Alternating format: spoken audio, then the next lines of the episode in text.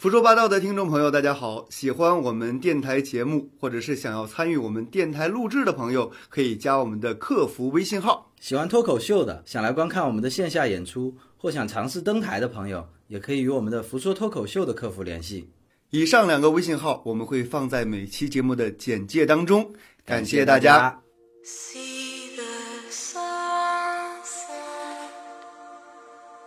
The day is ending. Let the young out. There's no pretending.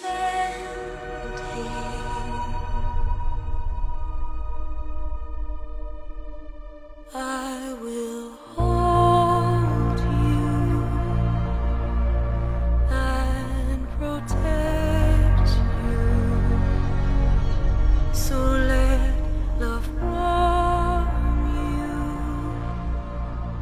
till the 听众朋友们，大家好，欢迎收听《胡说八道》，我是今天的主持人伊万。我是 Jerry，我是 AI，啊，二零一九年马上就要过去了。啊，二零一九年大家我想都忙坏了吧，也都辛苦了。所以呢，今天这期节目呢，我们想聊聊啊，在大家工作之余、工作之余、生活之余呢，应该都有自己获取乐趣的一些快乐源泉。所以我们邀请了一些热爱生活的朋友们来跟我们一起聊聊二零一九年专属于他们的一些年度推荐。那我们先邀请一下我们节目的一个老嘉宾全总。 Hello，大家好欢，迎好久不见。嗯，然后第二位呢，也是很久没有上我们节目的汤总，汤达 Hello，大人。家好，好久不见。今天不仅邀请了两位主咖，呃，我们还邀请了四位我们的热心观众，其中呢有一位是我们的主持人张磊。 Hello，大家好，我是张 哎磊。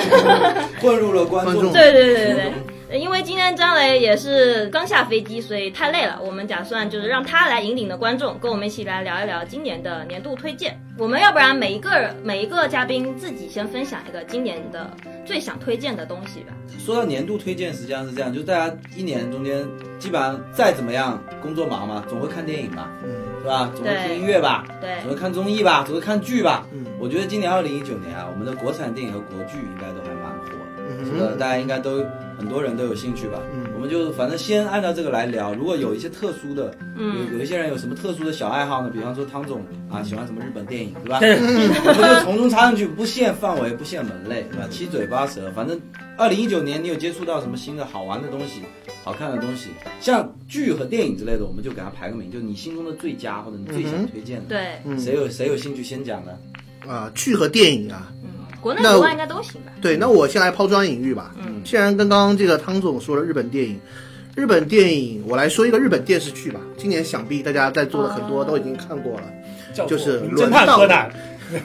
是二零一九年才才出对来的对嘛，肯对定啊有出新的剧场版啊，对不对？哦，对啊，我说的是日本电视剧啊啊日剧啊啊，其实也是名侦探柯南，叫三年二班，哦叫做轮到你了，我非得把你这个话头给对搅过来对对，这部啊。这部电视剧好像争议还蛮大的。是的，是的，也是名声在外这个。对对对，它属于一个就是初看确实非常惊艳的电影电嗯电视剧，啊，头几集确实包括悬疑啊、人物啊设置都非常好，当然结局部分可能是有一点烂尾了走下坡路嗯啊，有一点走下坡路，但是仍然不妨碍它应该是一个全年相对水准较高的剧集啊，啊。你推荐的理由是我推荐的理由有两个，就第一你个只看过这个， 这是最大的理由。没错，第这这是其一哈，其二是我觉得它有一点就是比较有优势地方，就是它保持了日剧的一个呃很优秀传统，就是短小精干。嗯，它两期一共只有二十集，非常适合你重新想去看的观众呢从头开始看，因为如果一些太误长的美剧剧集啊，可能就是想要从头看起来有点麻烦。嗯但是只有二十集，说实话，整体的一口气看下来观感还是比较良好。那加上它就是它不像有某些日剧，呃，演员表演略显尴尬。我觉得这部剧的主演几个演技都相对是在在线的。嗯，啊那也可能是我不太习惯于日式的那种相对用力比较猛的演技。对，那你不觉得这部戏其实就还好吗？除了可能有某些争议的某啊些，对人物我之我外有看过这一部日剧，是的嗯嗯，但我觉得其他人设不说哈，嗯我哼觉得那个男主的人设就会不会有点太单纯，太憨憨，对对对对对对，你你对于这个男主你也是认可的吗？还是也啊，我全程都在看女主，所以说我对，哦，你是看女主还是看我那是个看憨哎呀，你这个就剧透了，我刚刚还想提示一下，就我是觉说得推荐对肯定就有它的理由嘛，啊就不对剧透嘛，不涉及这个，我们不讨论它好不好嘛，对嗯。对不对？反正权重就认为这个轮到你了，是今年剧的第一，是不是？剧的 top one，对不对我觉得日剧的 top one，日剧的日剧这 top 么细 one，啊没错没错，那没那错朝还鲜有确实别的是吗吗？朝鲜剧 top one 可能就是说确实也是没有涉猎的。但但这这个剧我觉得有一个不太，有些入门可能会入不进去，就是啊哈它太太太过于群像化了。就啊你光看第也一是集、有第二集也是有这个太问题多了，。也是有这个问我题啊们。看《权力的游戏》看完之后，还会担心这个？但《权力游戏》人是慢慢出来的，对，有他有呃，但他这剧其实也还是有一些贴心的部分哈、就他在头几集都保持着出场人物随时打姓名的啊呃对，啊嗯，对对，这个东西，就是让你他也知道观众可能短时间记不住大量的人物，嗯，他会在一些人物头几集反复出场的时候，在人物下面打上姓名啊，是让你有一些有一些回忆。我记得这个剧最火的那个时期，非常多人在那个自己用那个本子做攻略，对对对因为对对确实太多人名了，然后太多职业，大家都记不住。嗯，这部剧最火的那段时间，还有很多人确实是自己推理这个剧的结局。对，啊，和因为我们也知道这个剧是一个凶杀剧嘛，是这个剧是一个凶杀剧，那其实里面会有一些，就是最大的悬疑就是最后那个凶手到底是谁。你那时嗯候有参与这种？我那时候实在也是，就是这部剧确实像你刚刚说的，如果不用笔，把人物姓名和关系给记下来，嗯，然后对照去分析，你可能在脑子里想理确实不那么容易。嗯反正按照我们玩剧本呢，就是首先排除自杀嘛，对对 然后再排除应该不是我杀，，对嗯，也不是我的家里人，对呃慢慢排。但这是个嗯，但是这个剧他我反转很多，我我是想我因为好像我有听说这个剧是边边拍边边边边边写的，还是什么？啊就，是美剧的那种嘛。哦嗯，对，所以好像当时有听说，就是就是他那个编剧会去看网上的一些评论嘛，比如说你猜到一个，对，啊，他觉得你接近真相了，他就会故意刻意反转，搞几集出来，刻意刻意来扭转来扭转这个，对，嗯那我那我顺便提一句，今年二零一九年《权力的游戏》完结嘛，嗯就《权力游戏》就是很典型的美剧的工作模式，就是按你说的那样。对，据说他为什么烂尾？呃，那个《权力游戏》完结季是被骂到死的嘛？对为什么要烂的烂尾烂的这么彻底？就是因为他在第七季播完之后，第八季的那个被泄露了，嗯，被泄露出来的那个之后，他们只好根据全部推翻重重来。新其实做一被个泄版露的本那版还不错，啊，被泄露的那版还不错，但是被泄露了以后呢，美剧就是这样子，看网上有了只好硬写一个新的。对，那第二选择永远不会比第一选择好。是，嗯那你刚刚提完了这个，轮到你了，它是一个凶杀案。为主题的一部日剧嘛，我就忽然之间想到，反正我刚刚也讲错了，我就引出我想推荐的这部剧吧，就是美剧最近二零一九年最算是很热门的一部美剧，叫《致命女人》。嗯，它是讲三位生活在不同时期的，在同一个房子底下生活的三个主妇的故事。嗯不知道你们看过没有啊？但是我看的时候，我是觉得既新鲜又熟悉的感觉，因为他看这部美剧的时候，第一集就让我想到了以前看那个《绝望主妇》，还有那个《蛇蝎女佣》这之类的这个美剧，它都是先给你呃埋了一个伏笔，就是这三栋呃这一栋这一栋房子死过三个三位丈夫，那具体是为什么死？然后这是当这是在最后一集才会告诉你的一个结局嘛？那在此期间发生的三个时代不同女性的故事，我就觉得还是挺家庭生活嗯家庭生活还是挺有趣的，而且重点是它的剪辑是剪辑，我觉得非常有水平，因为它的三个故事都是在同一座房子里嘛，在同一个小区里，所以你在他在剪辑的时候给你呈现的是，呃，就是同步切换三个故事，但是你从来没有觉得有什么违和感，但是觉得很又又新鲜，然后又引人入胜，但是，呃，而且在。这个时期就是很要求，就是你们女权，呃，很要求平权的一个时代里面，他反而，他反而不，他反而没有在就是过多的嗯，呃为女性争取权利嗯，她就是在简简单单讲述故事讲述主妇的故事。啊，啊、你知道吧？嗯，没有在说什么女性要在职场上面获得什么权利啊，或者获得什么优势，就是简简单单讲家庭生活。对，但是我我感觉这个剧在国内之所以就是社交网络上有热度，好像是因为是因为有有很多那种鼓吹这种。呃女女女性地位、女女性权利的这些公众号对在嗯以这个为话题来来来推这个剧，但实际上如我也没看过这个剧。照嗯照你说的话，这其实只是一个呃悬疑凶杀故事啊，它的主要诉求并不是说什么对，而且我觉得它并啊是吗？是悬疑凶杀故事吗？算是因他因为的它最后才说，它标题叫 Why Woman Kill，对他是吧的标题叫嗯 Why Woman Kill，最后一集才告诉你是谁杀了谁。对嗯，他也其实他也都告诉你了，都是他的妻子导致丈夫的死亡。嗯但是三个故事的丈夫死就是死因，啊、呃，是完全不同的。啊嗯啊、有的是温馨的，嗯有的是确实就是还有啊该好死像。还有安乐死那种。哎，对对对，有的就是很巧妙的一个杀人手对，法就。不同的家庭的模式，不同的呃感情的相处的方法，但是最后实际上都是呃都是这个男主人死了。对对对，呃，轮到你了和那个致命女人嘛，其实，在社交网络上都算有点热度的，对是吧？多多少少可能会有人看过。就有没有人推荐？假如说你觉得是遗珠式的东西，这种东西，汤总看综艺比较多吧？我其实呃对还好，其实但我们觉得我们男生看综艺不像没有女生看的多了，我是根本不看，是吧？因为现在的综艺我有稍微翻看了一下目录啊，现在综艺好像都像什么恋爱啊、什么家庭啊哦、这方面去走啊一下。那这种综艺其实我估计我们我们应该是没有太多兴趣的。嗯，对，那我们看的综艺可能，比如说像像这种唱歌唱类的节目嗯啊，或者选秀类的节目，可能还还稍微能提起一点兴趣。汤总一般都看什么国家的？国家的我肯定是看韩国综艺，嗯对吧？然后我就回头来看看中国今年超超了多少韩国综艺，对吧？是吧？嗯对，因为韩国综艺今年，呃那我不知道韩国综艺推荐有没有兴趣。就韩国今年有一个这个有一个女团女团生存战的这个节嗯目，就是在因为大家其实也都知道，韩国这几年就是一零一系嘛，一嗯零一系办了五季了嘛，嗯，然后今年爆了一个巨大的丑闻嘛，就是一零一季五系全部是操纵的，哦，对对对，就那个人已经被抓了嘛，嗯那个制作人已经已经坐牢了嘛，这算丑闻啊！这这算这算丑闻 吗？就综艺节目被操纵这件事情，公我开的秘密认为是我我认为是常态常。 但规是现象选秀节目嘛，啊选秀节目嘛，啊是因为选秀节目会涉及到票投票啊，然后你最后能不能出道啊，对不对嗯？对吧？所以说这个他们笑称说，可能中国的估计也是被操纵的嘛，观众感觉估计也被是欺骗了。对被欺骗了嘛，因为理论上可以算诈骗啊，嗯我真心实意掏了钱去投票的呀，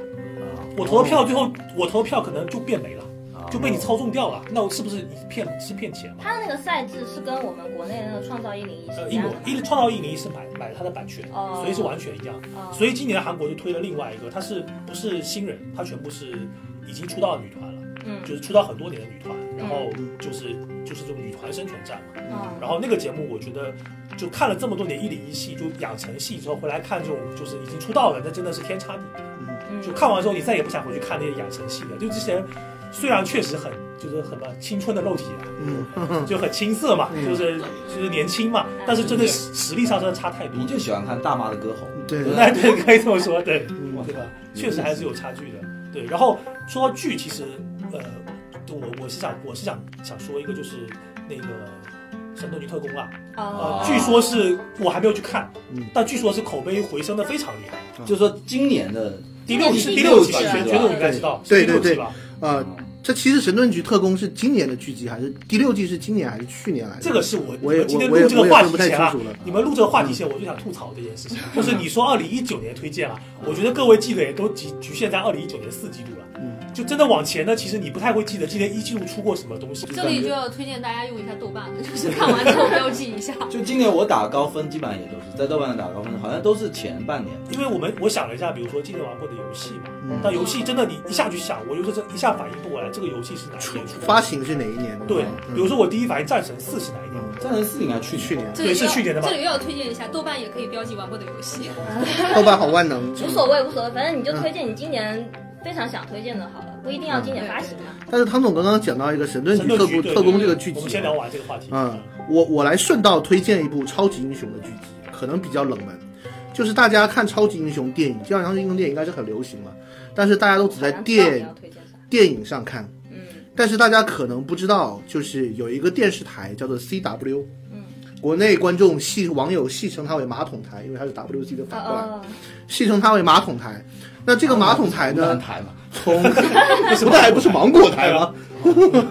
嗯，然后这个这个这个 CW 电视台从大概七年前，他们拍摄了一部剧集叫做《绿箭侠》。哦可能有人听过。然后在五年前他们又拍摄了一部电剧集，叫做《闪电侠》。闪电对侠啊对嗯在三年前，他们又拍摄了一部剧集，叫做《这个女超人》。嗯啊，因为 CW 台是有 DC 授权的嗯相当多超级英雄的形象的，嗯但是大家都没注意到，大家都以为 CW 那台只是要一个一个用这些超级英雄，想不到在今年，串起来了呃，其实他们每一年都有串，但是今年串了一个非常大的阵容，哦，他们拍了一个四集的联动集，他们拍了一个四集联动集，将他们这七八年来累积的超级英雄资源，拍成了一部阵容堪比复联，当然了制作没法堪比复联，嗯，阵容足以堪比复联的一部电影，嗯光超人就有三个电影吗还是剧？剧，一个四集的一个短剧集。嗯哦，啊、一个四集短，但是每一集的会相对长一点，会有一一个多小时左右嗯的一个剧集，四集的一个剧集，大概就是几十个超级英雄的联动的这样。那可以说是光超人就有三个，叫做啊《无限地球危机哦，就类似于那个蜘蛛侠的那个动画片版本，没错有没错好几个蜘蛛侠那种，》，其中有一个超人，不知道你们有没有看过十多年前还是二十年前有一个剧叫《超人前传》，有一个二十年前我还没出生啊呢，你这么嫩嫩的吗？那我那们这么聊的话就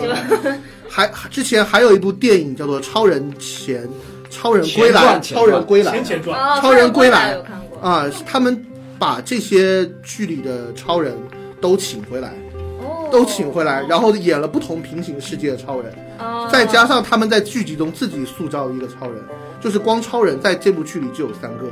然后同时他们也请来一些就是以前饰演老蝙蝠侠的演员，嗯在他们可能没法请到真的是很年轻的演员或者很形象适合的演员来饰演蝙蝠侠，但是他们也把这个形象用其他的角色给填上了。就这部剧等于是涵盖了非常多大家知名的 IP 是吗。对知名的超级英雄，然后拍了一部而且是老演员，旧的我们熟悉的演员是吧？他以前可能有很多剧集的熟悉的演员啊，可能对于美剧常看美剧的观众来说会比较熟悉，嗯啊，然后他们搞了一个非常声势浩大的联动，嗯，因为超级英雄爱好者们都说说，呃，就是 DC 在电影上制作是一塌糊涂嘛，嗯，啊，电影上制作是一塌糊涂，地上电影制作是非常的不成功。但是想不到，就是在一个非常冷门的地方，在电视剧这个战场上，以一家就是名不见经传的小电视台，他们筹划多年，居然可以做出了一个这样的制作，憋了个大的。呃对，让观众们觉得非常的惊喜嗯啊！我是说，如果有喜欢超级英雄这个 IP 的这个这个听众，嗯可以去尝试一下观看这个剧，还是会觉得有一些欣慰。嗯对，嗯这这我就想到我看过一部那个日本的那个奥特曼的是八个奥特曼大集 合，就是其中有的已经是爷你爷能分出哪个是哪个吗？ 嗯我根本就没有看过前面的奥特曼，但是就是看到那那里面有一些老头子是带着他孙子，呃，然后就是告诉他说要要去拯救地球了，然后他又去变成奥特曼，就八个人，很一感排动，从老的到年轻的这样，就是就是那种特别莫名其妙的热血，但是就是特效三代带同堂的感觉。就是就是感觉就是纯致敬，看着也还蛮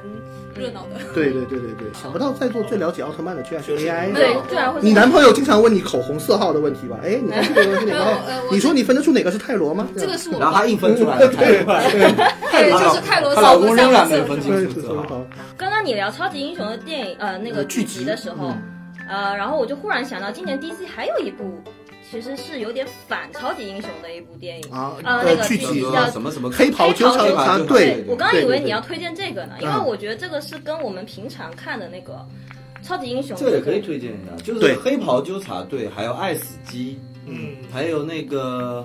那个叫什么莫迪哦，Rick and Morty。瑞克任何莫问迪题，嗯这三部片，我觉得就是说都可以推荐啊，就是都是属于题材比较新颖，然后但那我个啊觉得《爱死机》其实不算新颖，它的很多的剧本都是很老套的，啊，而且你很听我简讲，单就是说今年的社交网络上传的比较对对新对，颖是传的比较嗯对，但是我我本来认为就是说，像我们这种呃，就是不需要我们大家也能知道嗯的，所以说不需要提的。像黑袍纠察队就是反英雄嘛，就有点像。对，其实我是个人认为，在我心目中这种排在第一名的是守望者嘛，基本上也就哦不可能再有东西超过他。对对，所以说我其实兴趣不大，其实说老实话，但是。确实，如果没看过，可以去看一下，就是就是把呃超级英雄踩在脚底下嘛。对，这个这个这个思维是必须的，可以这么说，就是嗯现在的超级英雄盛行嘛，嗯那大家都真的认为拳头大的人都是好人，嗯那实际上这个他其实无非就是破解一下这个对东西嘛，嗯对所以说这个呃还还可以看一下。然后那个爱死机就是就类似于短片合集嘛，就是各个导演过来各个拍嘛。但是我觉得爱死机已经吹的够了，对，好像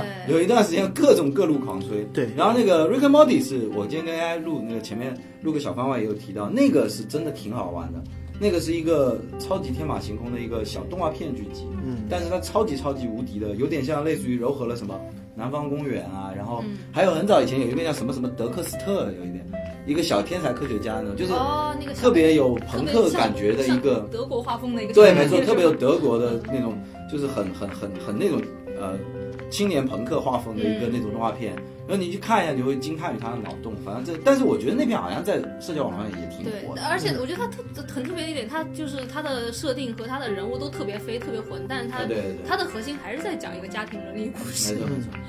其实科幻我今年有看了一部，嗯但不是今年出的，嗯，就是那个《彗星来的那一夜啊你今年这个我二零一五年我就推荐给我》，夫人对，了。就是我今年才看，就是今年也是道听途说到了嘛，然后才看到。嗯那我那我等下我推荐一部电影跟这有点关系嗯啊，是我那是我今年看的，对，就那个我觉得是，就是还是就看完还是挺那个的，挺比较震撼的。就是我等下它可能讲会会会回味很久。对你等下回味很久。讲这个时候，我们可以细讲一下哎。然后就包括按照刚才这个流程，我就觉得，其实啊，那如果要这么说，二零一九年其实国剧现象级的也很多，啊，嗯就是说我们来盘点性质，不叫推荐性质。比对方说前一段的那个《长安十二时辰》嘛，嗯好像我是没看了，我也但没是看据说很很不错。然后最近的那个什么年啊，庆庆余年余庆余是一个年，讲高达跟扎古的故事是的，对，开一个科翻幻拍的片嘛，对不对啊？？那那个也好像也很鸟，嗯很很很屌嘛，对不对？嗯，是就今年我觉得好像国剧这种也很多。然后我记得某一位观众还有说，今年有一部国剧叫什么《我们与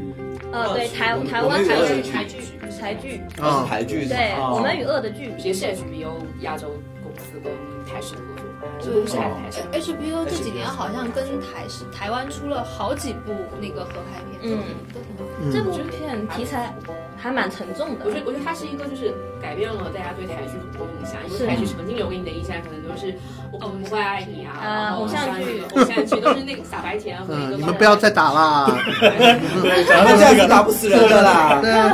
但是这部剧就是可以关注到一个，就是让大家之前没有思考过的一个空间。嗯它大概是讲一个什么样的故它事？其实它其实是从一个事件开始，就是在台湾出现了一个呃一个可能算是心理变态，就是心理有问题的一个这个杀人杀人犯，嗯然后围绕着他他的家人还有他害的这些人，在这个事件以后的生活展开的，嗯就是他的家人在他做出这个事情以后，他的家人承受了什么，嗯嗯嗯那么被害者在他在面对被杀以后，被害人的家庭承受了什么。但是其实，在这个里面，就是在这个事件里面，没有一个人是赢家，所有的人都是输家。是所有的人都是受害者，大家都在心理上有不同程度的一个受到的一个伤害。那么大等家于最是后浮世绘是吧？走嗯出来，我不知道这个算是不是会，但是我觉得它里面有一句话说的特别好，他说，呃，就是我们到底做错了什么？为什么上天要这样惩罚我们？啊就是这一部剧到了最后，就是包括可能想自己人生中很多事情都会有这个感受，就是啊我到底做错了什么？为什么上天要让我们面对？他一定不是这个口音啊，来，学对口音来。对，那 还是 算了，他就讲述善恶观的，你说是吧？呃，对，我觉得他就是他思考的一个问题会超出这个，啊会超出我们日常的比较多认知，就是你可能没有考虑过这个问题。对，而且他其其中的一个主角等于是是一个辩方律师，他是帮对，是原武康人演的那个，嗯对，他是他他就帮是被告方，对，他就帮那个杀人犯去那个辩护辩辩护护嘛。对我们对平常我们以为那个辩护这种对杀人犯辩护律师，肯定都有一种什么为了金钱啊，为了什不么啊不不那倒不是，那不是不，，就是对于这部剧，他就有一个见解，就是他那个为什么辩护律师会执意为这个杀人犯去那个去辩护呢？嗯，是他是、法律精神，他并不是为了法律精神，因为他杀人犯已经杀人了，嗯法律已经，法律制度上已经会给他一个嗯那个惩罚了。嗯他去那个为杀人犯辩护，是因为他想去探究这个杀人犯到他到底为什么杀人，是去探究这个杀人的源嗯头，对，他是探究这方面原因。他并因为你杀人犯已经杀人了，法律条例已经在那了，嗯他就有点像是什么，就是我要想要找到源头，他杀人的动机，然后做一个预防机制的，哦就是下一次我们再遇到这样子的事情，我们可以提前先预防，先让他从可能他是从小有受到一些什么童年阴影那，他导但致他变成这他样去探究这些，这个律师去探究这些，应该是在已经结案之后吧？呃，他是在帮他辩护的辩护过过程程中中吧，了解他的这个人的呃性格特征，还有他家庭背景。嗯，嗯，然后得出这些结论，呃，一一一边在帮他，一边想要帮社会，就是等于说呃制造一个预防机制，就是说预防下一次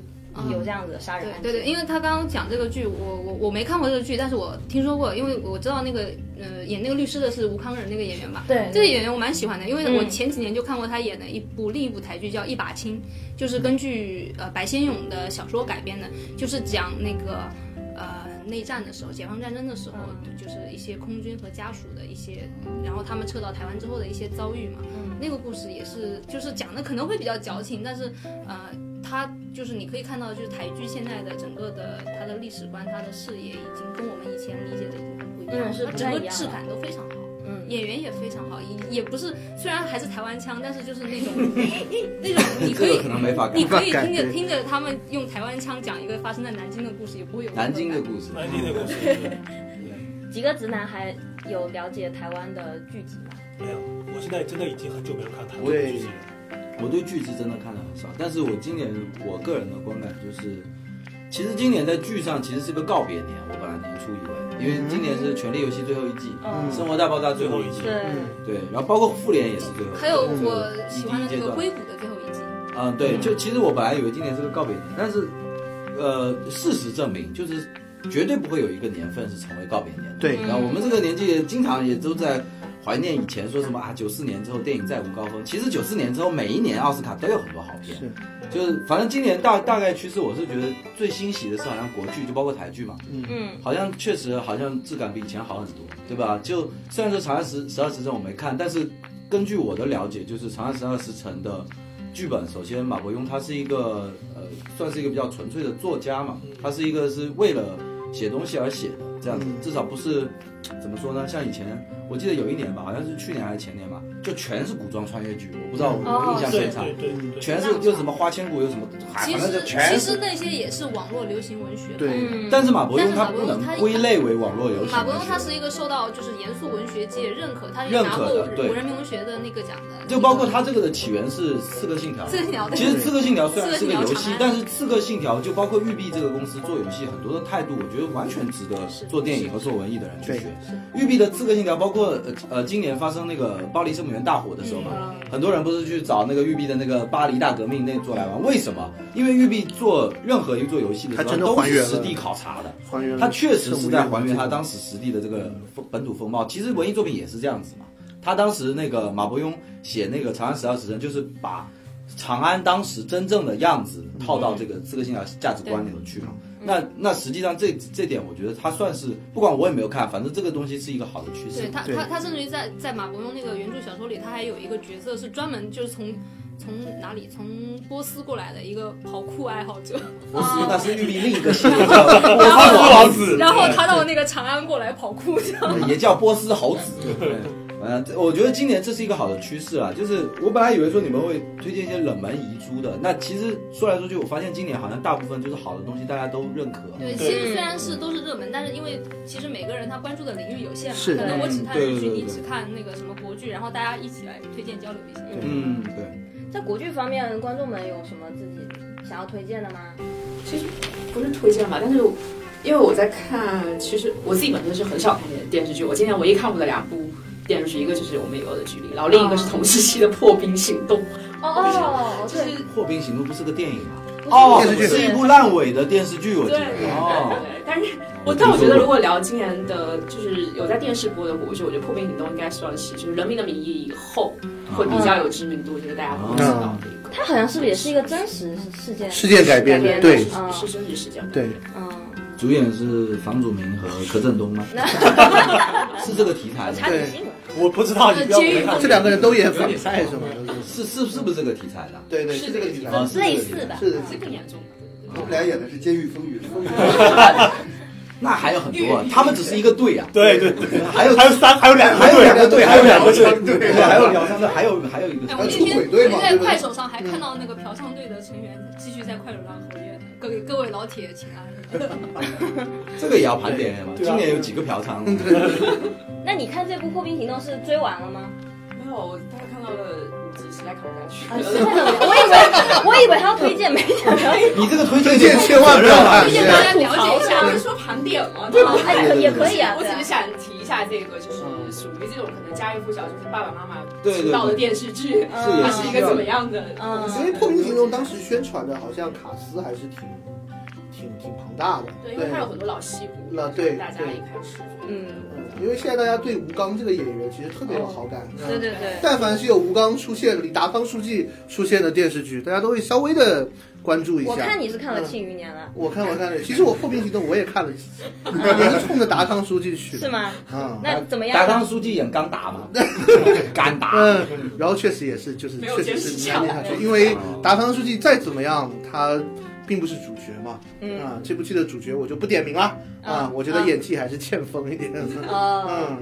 我都说了是主角了，看来你是不敢得罪。对对对。点名也没什么用。嗯，那刚刚我们聊到那部《庆余年》，你们最近有看吗？哎啊，我真的终结了没啊？呃，下个星期的话，理论上来说，你多付五十块钱，你就可以看就可以看了。啊对，但是反正网络上的你完整买版了是都会有员传之后还要再再付付钱。 X ，V V 左右 V 哦， I 对 P 嘛，这件事情有上热搜嘛？是的这 V 个啊加这个 VIP，被官方点名批评的事情啊，点批评了，对。对对吧？嗯这个就跟当年移动一样嘛，来电显示，来电隐藏，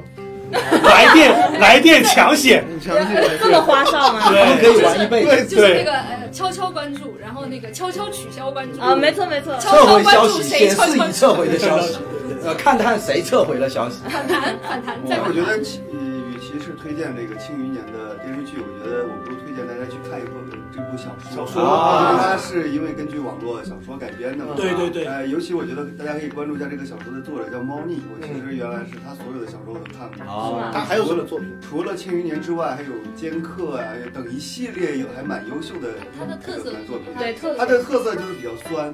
它这个它的行行行行文呢，就是特别有文人的那种酸腐的味道。哦但是看起它的情节又特别的好看，哦所以就是基本上他的小说我都看过，我推荐大家可以看一看。哎，这个就不错。那对，个嗯那个《庆余年》，因为我看我看过一些网上截图，没看过这部剧，就感觉这个是一个很喜欢玩梗的一个剧。对对对，就里面角色叫什么高达，叫什么范建，这是玩梗啊，这不是主线 啊！本来我刚是啊刚是啊刚刚要去看这哦的，四条支线，啊对，因为我还以为他是玩梗，是玩古装。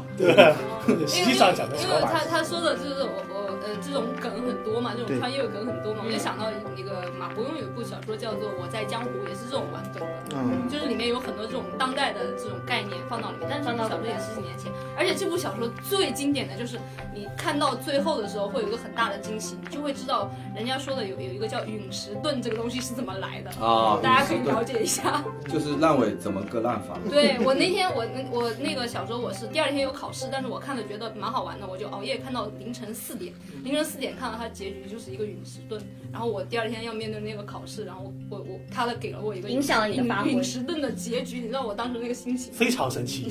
就是我当时就对马马伯庸就是想寄刀片给他那种心情。嗯，那关于剧方面，我觉得好像今天差不多我们都说到了吧？有对没有什么漏掉的？会不会得罪哪一部分观众？那你那我就得罪了百分之九十九的观那众。我那我就那我就满推一个韩剧嘛，好不好嗯，？推推对吧？那今年韩剧，那我推肯定那是个谁演《 的？德鲁纳酒店》嘛，对不对？哦因为你你先告诉我好不好？质量到底好不好？呃不要我硬推但是我也一样，我没有看完，但是据说豆瓣评分非常高，啊！没有 然后在韩国本地也是排行榜是就是就今年收视排行榜好像是排第二名，特别是大结局，你没看完的原因是什么？我没看完，没有时间看啊。哦，对，网上有很多事不情是因为它不精彩是啊，吧？它确实很精彩，它确实很精彩，而且我觉得就跟刚才他们大家说的一样，就是我们也要改变对韩剧一贯的刻板印象。所以这嗯就是我对韩剧的刻板印象没有是人生病了是吗？我对韩剧的刻板印象是非常好啊，因为我很喜欢顺丰妇产 科， 对吧？我妈也爱看《人鱼小姐》啊，呃，对，还有那个《大长今》啊，人鱼小姐其实就包含我们很多对韩剧的刻板印象。对啊。但是我是觉得这现在韩剧不如那个好人看、鱼啊小，姐是不是就是韩国的那个《回家的诱惑》？不是啊不？ 是不不是不是是，不 是好像不太像。对，对，因为韩韩剧其实就是别不要说这几年，其实早一些，比如说信号开始，嗯，啊，信号嘛，然后还有就是请回答系列嘛，啊，请请回回答答系列，而且好像据说国内要翻拍一九一九八八嘛，啊，要翻拍，是吗对啊对啊，说要翻拍《喜欢上一九八八》嘛还，有一部我始终想看的，那个叫什么森林啊，什么秘密。秘密森林，对吧？嗯就是所以还是要还是要推翻对韩剧的一般一贯刻板印象，但这个片可能是偏还是偏就就情爱顺一丰妇些产，科也嗯，对情哎爱一些，所以呀可，能还会有一些就是就是因为信号那完全另外一个题材啊，对，嘛警匪的嗯那个是完全你就是真的不是刻板印象。那这批这部片我觉得是比较偏向于它原来的风格，但是嗯改变刻板印象嘛，它拍的比较好。哦叫什么来着？德鲁德鲁德纳鲁酒纳店酒。店，嗯他讲的是一个这个酒店是专门收容呃人死去以后灵魂，呃我们中国人叫奈何桥，奈何桥，叫做那个孟婆孟桥，婆，啊孟婆桥。那孟么婆开的日本跟日本跟韩国叫三途川，嗯就是你人死后，你灵魂要去这么一个地方哦嗯。但是有些人他可能有一些执念留在人间，他就不会去。嗯那么这个酒店是专门收纳这些死人死去以后还没完成自己心愿的一个灵魂，住在这个酒店里面。然后他这边酒店呢会发生一些故事嘛，然后他们会去帮这些灵魂完成可能一些夙愿，然后再把它送回那个他该去的地方，哦是讲这样的一个故事。哦韩国这种片也不是第一部了。，对对，上次你那个死神的那个叫什么来 着？什么什么死神那对个叫什么阴间什么行者，好像呃对两个两个帅小伙儿，对对对对对对，对，一个帅大叔，一个帅大叔和一个帅帅小厉害的不行。那既然汤总讲到这个提提醒了我一个啊，今年我也日一再追推荐一部日剧，叫做 Delete。delete 英语删除对 delete 的前面四个字母，我们被张磊磊普及了一个比利英文 对啊， ，delete 就是删除，中文叫做人生删除事务所。是那个菅田将晖，菅田将晖和那那个跟那个熊猫叫什么来着？熊猫的山田孝之啊，，山田孝之。对对杰野对亚里沙，对，就是他这两个男主卡斯都非常强大。然后是那个什么什么呃麻生久美子是吧？呃，反正是一个御姐哦，就我我我喜为欢什那么有那一个票。男男主叫熊猫啊？他的外号叫做熊猫，嗯，外号叫做熊猫，网友爱叫称潘达， 啊， 厉害，国宝的英文都让今你天出你来了。全程是双语翻译，对哎，我发现你做观众的时候红船很有啊红文化船对对对，他人生相处事务所讲的是，就是一个人死后，他过世了之后，会留下很多各种各样的信息，比方说你手机里会留下很多信息，嗯，你电脑里可能会留下你生前的，这就是我不敢死的原因，对你知道吗？然后我 QQ 号不知道传给谁啊呀、很多人，他们就菅田将晖和山田孝之所经办的这个事务所，就是专门接受这样的业务。可能很多人会在生前来委托这个事务所。如果我一旦在什么时间或者什么时候过世了，你帮我把丑事擦干净，你们就要负责帮我把某一些的这个讯息全部删除哦，啊，抹除我人生我这个人在世上所留下的这一些痕迹。当然，有一些人留下这些痕迹，确实是像你刚才说有丑事，不想让人知道是吧？但是有一些也是会有一些，比方说正面的讯息之类的啊。这个这个剧也像我说那样，小制作，没有什么很夸张的特效，但是纯粹靠新颖的概念和讲故事来引人入胜。它嗯嗯，哦这个机构其实相当于一个叫万事屋的这样。。对对对对对对对，嗯然后，然后说到这个，我就顺势也推荐一部一个小说系列，叫《那不勒斯四部曲》。呃，它是讲它是讲一个呃非常，它第一部叫《我的天才女友》，第二部叫《新名字的故事》，第三部叫《离开的留下的》，第四部叫《消失踪的孩子》还是消消失的孩子？它它它的那个主角是两个女女生，其中一个女生就是在她六十多岁，她的一生过完之后，她希望就是我们的开头就看到，就是这个女生她希望她自己在世界上不要留下任何痕迹的失踪。哦，对，这是他的一个人这一生的最后的归宿，然后其中发生的很多的事情。但是这个故事我可能会推荐女生去看，因为我发现好像很多男生看了之后并没有什么共鸣。然后， 然后呃，至于为什么他最后嗯因为会希我们望，男生一直都在玩失踪，失踪我们觉得这有什么好写的呢？对，其实是这样是这样的，因为女女性其实可能她对于家庭，即即使她到人生的最后阶段，对于家庭的羁绊会比男性会来的更深一点。那为什么这个女性会希望自己消失？这也是一个成熟的一个一个感情的过程。哦，啊叫什么那不拉斯，那不勒呃斯四部曲。对，就是那不勒斯意大利面那个意那不勒斯，拿坡里那个拿不勒斯。那哦，有没有人推荐一下《哈利波特》七部 曲？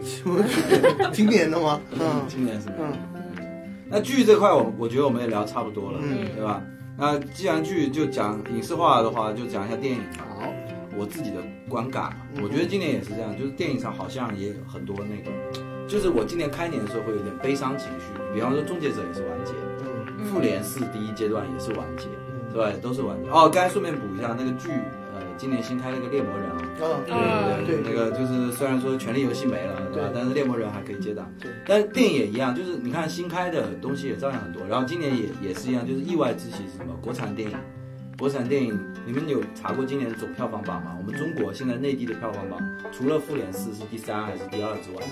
前十名全是国产电影。当然，这不能说明我们的电影质量好了，这只能说明我们电影市场好了。对但是也侧面说明我们电影市场没有那么烂了。对对，呃，你不能说前十的这个就是现在中国人认为最优秀的电影都是我们自己拍的，不能这样说。但是现在大部分就是，如果充斥着《小时代》，充斥啊，可能有得罪《小时代》，充斥的某时代某时代，啊，或者小时某，对吧？就我就一定要让你知道，对。我们 然小后时工做错了什么？对，你们也实在没办法把这个冲上去嘛。那我们有一说一讲，今年票房第一好像是哪吒吧？哪吒，嗯，呃，哪吒嘛，哪吒就是我个人认为，当然它不算是满分的作品，但是也是不错的。在《流浪地球》创了新高之后，哪嗯啊吒又再创新高。对对对，就《流浪地球》，包括呃哪吒，还有今年还有一些呃，少年的你，我觉呃得少年的你，嗯还就蛮值得说一下的。嗯，对，反正我觉得，我觉得今年电影市场是这样，在中国内地，就是在我我我我我我觉得这些片都不能说达到他们票房应该承载的那种艺术高度，但是它这个趋势是好的、嗯啊。那今年就是如果是作为盘点来讲，大家可以讲一下今年对于电影，我觉得特别是国产电影是值得嗯讲一讲的。二零一九年，因为我记得我们在二零一七年、二零一六年的时候还在讨论说。电影这个就是骗傻逼嘛，冯小刚我记得还有大骂过嗯嘛，说为什么烂片充斥，其实观众也有责任嘛，你们为什么要给啊郭某明或者郭靖某、这个对我一定要讲完。嗯为什么就盯着他？为什么就对盯没着那他？没他办法扁，我的 对呀，啊对没太典型说实了。话，我连他的作品都没有看过，所以我没有办法参入。我是全全看过，对不对而且我看的非常的仔细，对，然后为什么一个男对生他要就是这么赚认你们真地这看种他人的钱，就要做功课啊，就是我我是认为骂一个东西，就夸一个东西可以听风传夸，骂一个东西反而你真的得去看了它才骂，因为误解造成伤害比较 大，你知道吧？我认为郭敬明有可能是被人误解，误解了。对，你知道我《逐梦演艺圈》看了多少遍吗？真的，我真的。你你你你问全总，我们《逐梦演艺圈》是逐帧逐帧看的，对啊，确认了，确实没没 办法，对，实在没有办法，对。然后那个，我记得前几年还在停留在一个这样的泥沼之中，我们还在想说，是不是中国人真的没没有人在拍电影，大家都在洗钱呢？是情况下，今年二零一九年，我觉得算是一个好的趋势嘛。金嗯鸡奖也开始重新颁发了嘛， 呃，对，因为因为之前你都知道，就是因为这样一个趋势，虽然没有人挑破，但实际上连奖都发不出来了。嗯这个国家在这个世界上连奖都发不出来了，停变成两年一度还是多少年度，而且都是空缺，都是空缺。今年终于至少有的发了，对嗯吧？所以说，我觉得这个也是可以讲一讲的。你刚才说那个呃，《少年的你》好像就是属于口碑票房双丰收的一部分。对，其实《少年的你》它就是有很多非常值得讨论的因素，但是实际上我看那个电视那个电影的时候，我第一第一第一场看到男女主角他们俩相遇那场的时候，我心里面就 就忍不住冷笑，这不就是一个烂俗的爱情故事，校园中中学爱情故事，而且是那种就是呃一看就是女生写的那种意淫的爱情故事，但是它是在一个呃主线，它主线仍然是一个很俗俗气的呃互相拯救的一个青年人的那个爱情故事，但是它在这个基础上加入了一些值得我们讨论的呃校园霸凌啊什么、什么那个什么微商啊这些这些，还有那个什么现在呃对对这些话题，但是我觉得它最可贵的地方是。他对你如果整个看下来，他对每一个角色，不管是呃可以说是反面的，或者说你中立的，每一个角色他。在剧本创作的时候，都给予了足够的尊重。这每一个角色，你都能体会到他背后，嗯他的感情、他的想法、他的立场，都是很有理由让你去，嗯，你能带入到他的那个角色里面的。嗯，而且就是这这个，嗯、我后来看了一下，就曾国祥这个导演，他其实是个香港人，但是他在表现那种就是高考的压力啊，包括那个那种那个校园霸凌的那种场景的时候，你可以感觉到非常本地化的。然后他对那个呃女性角色的关爱，就是不好意思，我我又老是关注这种话话题，就是他对女性的关爱其实是对跟其他电影很不一样的。就是我后来查了一下，他的编剧团队全是女生。每一个女性背后，比如说那个女主角的妈妈，她是一个微商，她是一个其实骗了很多人的钱，但是她对女儿好像也不是很上心，没有很照顾，但是她又对女儿其实是有一种天然的爱。你你你知道这个人做了很多错事，但是你对她恨不起来，甚至你也知道这个女主对她的母亲的那种感情还是很依赖的。嗯然后包括里面的那些女的反派啊，那些呃一些受害者啊这些角色，她都每一个女性角色都是有非常独立的自己的感情线，而且不是那种依附于男性角色的。我觉得这一点是非常了不起的，这是在我自己个人看来是非常了不起的地方。当然对这啊，还是评价比较高的。评价比较高，但是它确实没有办法掩盖它本身是一个烂俗爱情故事的本质。它它是一个高分作品，但是文本的就是本质上还是它主线还是一个爱情电影是吗？我觉得是啊，那并不是一个讨论霸凌的，呃，对，如果你认为它是一个呃讨论校校园霸凌的故事，或者是一个悬疑故事的话，你从这两个角度去看的话，这这个故事就不是一个完整的故事，这就是一个不合格的故事。但如果从爱情故事的角度看的话，它是一个一条完整的线，而且最后两个人是实现了互相的呃救赎。嗯，嗯，就是遗憾的是没有一个好的原原原原剧本，所以说他们加了很多好的料，但是没有办法就是改变它。我觉得这个就是一个好的趋势，就是时间你能时间能解决的问题都不是问题，只要这个趋势是好的。然后从那个外国语电影上，我觉得也有这样一个趋势。那比方说，我们现在来问你们，你们今年觉得不管你看没看过啊，就是社交网上刷的，你能知道的外国电影比较知名的，《绿皮书》你肯定听过吧，嗯小丑》你肯定听过吧，嗯《寄生虫》你肯定听过吧，嗯这个也恰恰《波西米亚狂想曲》你肯定听过吧，然后甚至什么呃《绝杀慕尼黑》你听过没有？我看过。这个呃，看过吧，是吧？就我们我们在场可能有宅男，有不是文艺电影咖的人，但是你今年的院线，这个是豆瓣列的，我刚才列的几个都是豆瓣列的，就是院线电影里头嗯受关注比较高的和评分比较高的。嗯今年那除了《复联四：终局之战》，不是说它不好，而是说《复联四：终局之战》你在什么年代放，人家都会进这个任何国家的影史前几名。对，嗯但除掉之外，今年很多像绿皮书和这个小丑，嗯小丑可能还有沾一点点 DC 漫画角色的光，但它其实本质上小丑其实是一部现实主义的对漫画电影嗯，其实不是那种超英电影的。然后那个绿皮书，像当年我记得不可触碰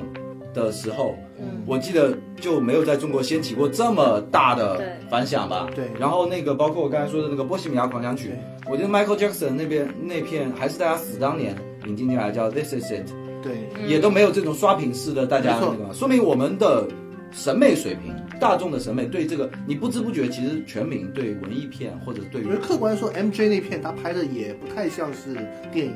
它更像是纪录纪录片片。对，但是、嗯但是就是说当时的风潮跟现在确实是有天壤之别。就我们现在的就电影，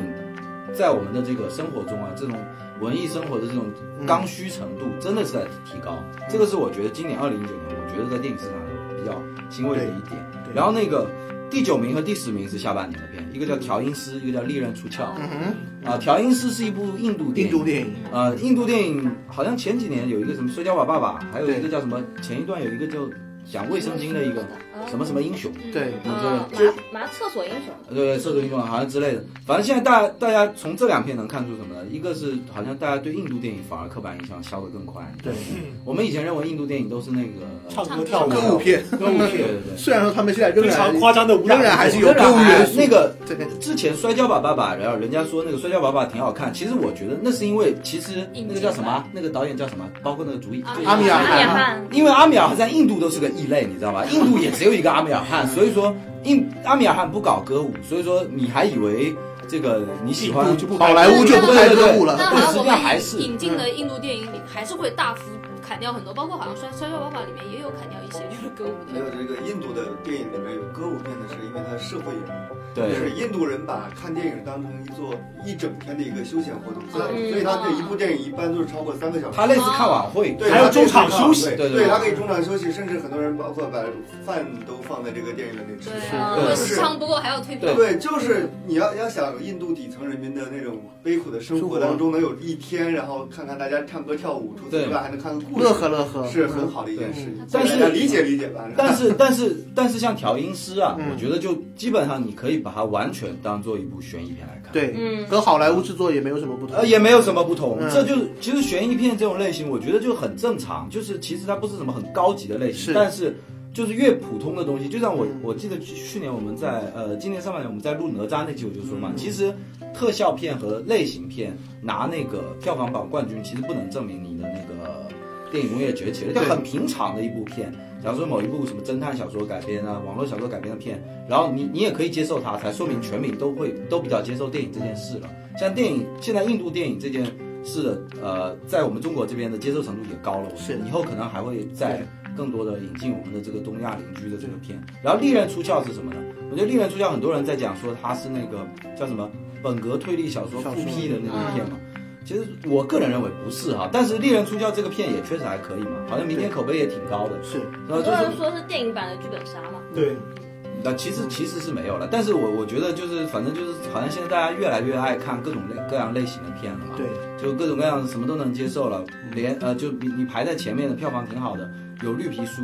有利刃出鞘，有印度片。啊、有这个呃，这个主旋律片，有超级大制作的商业片，这个榜单就是属于说明我们的电影市场在慢慢涨。说明我们国家引进电影的种类也越来越多。对啊观众接受了。对，啊而且我那天我看了一下，有人统计过，就是全球二零一九年票房冠军，呃，除了中日韩三国，其他所有国家的票房第一都是复联四。啊嗯，嗯所以我们东亚国家的这种文化自信真的是蛮强的。对，但复联四今年好像确实是刷新了一个影史人类影史是票 top 房 one。嗯，讲到外文电影，你知道今年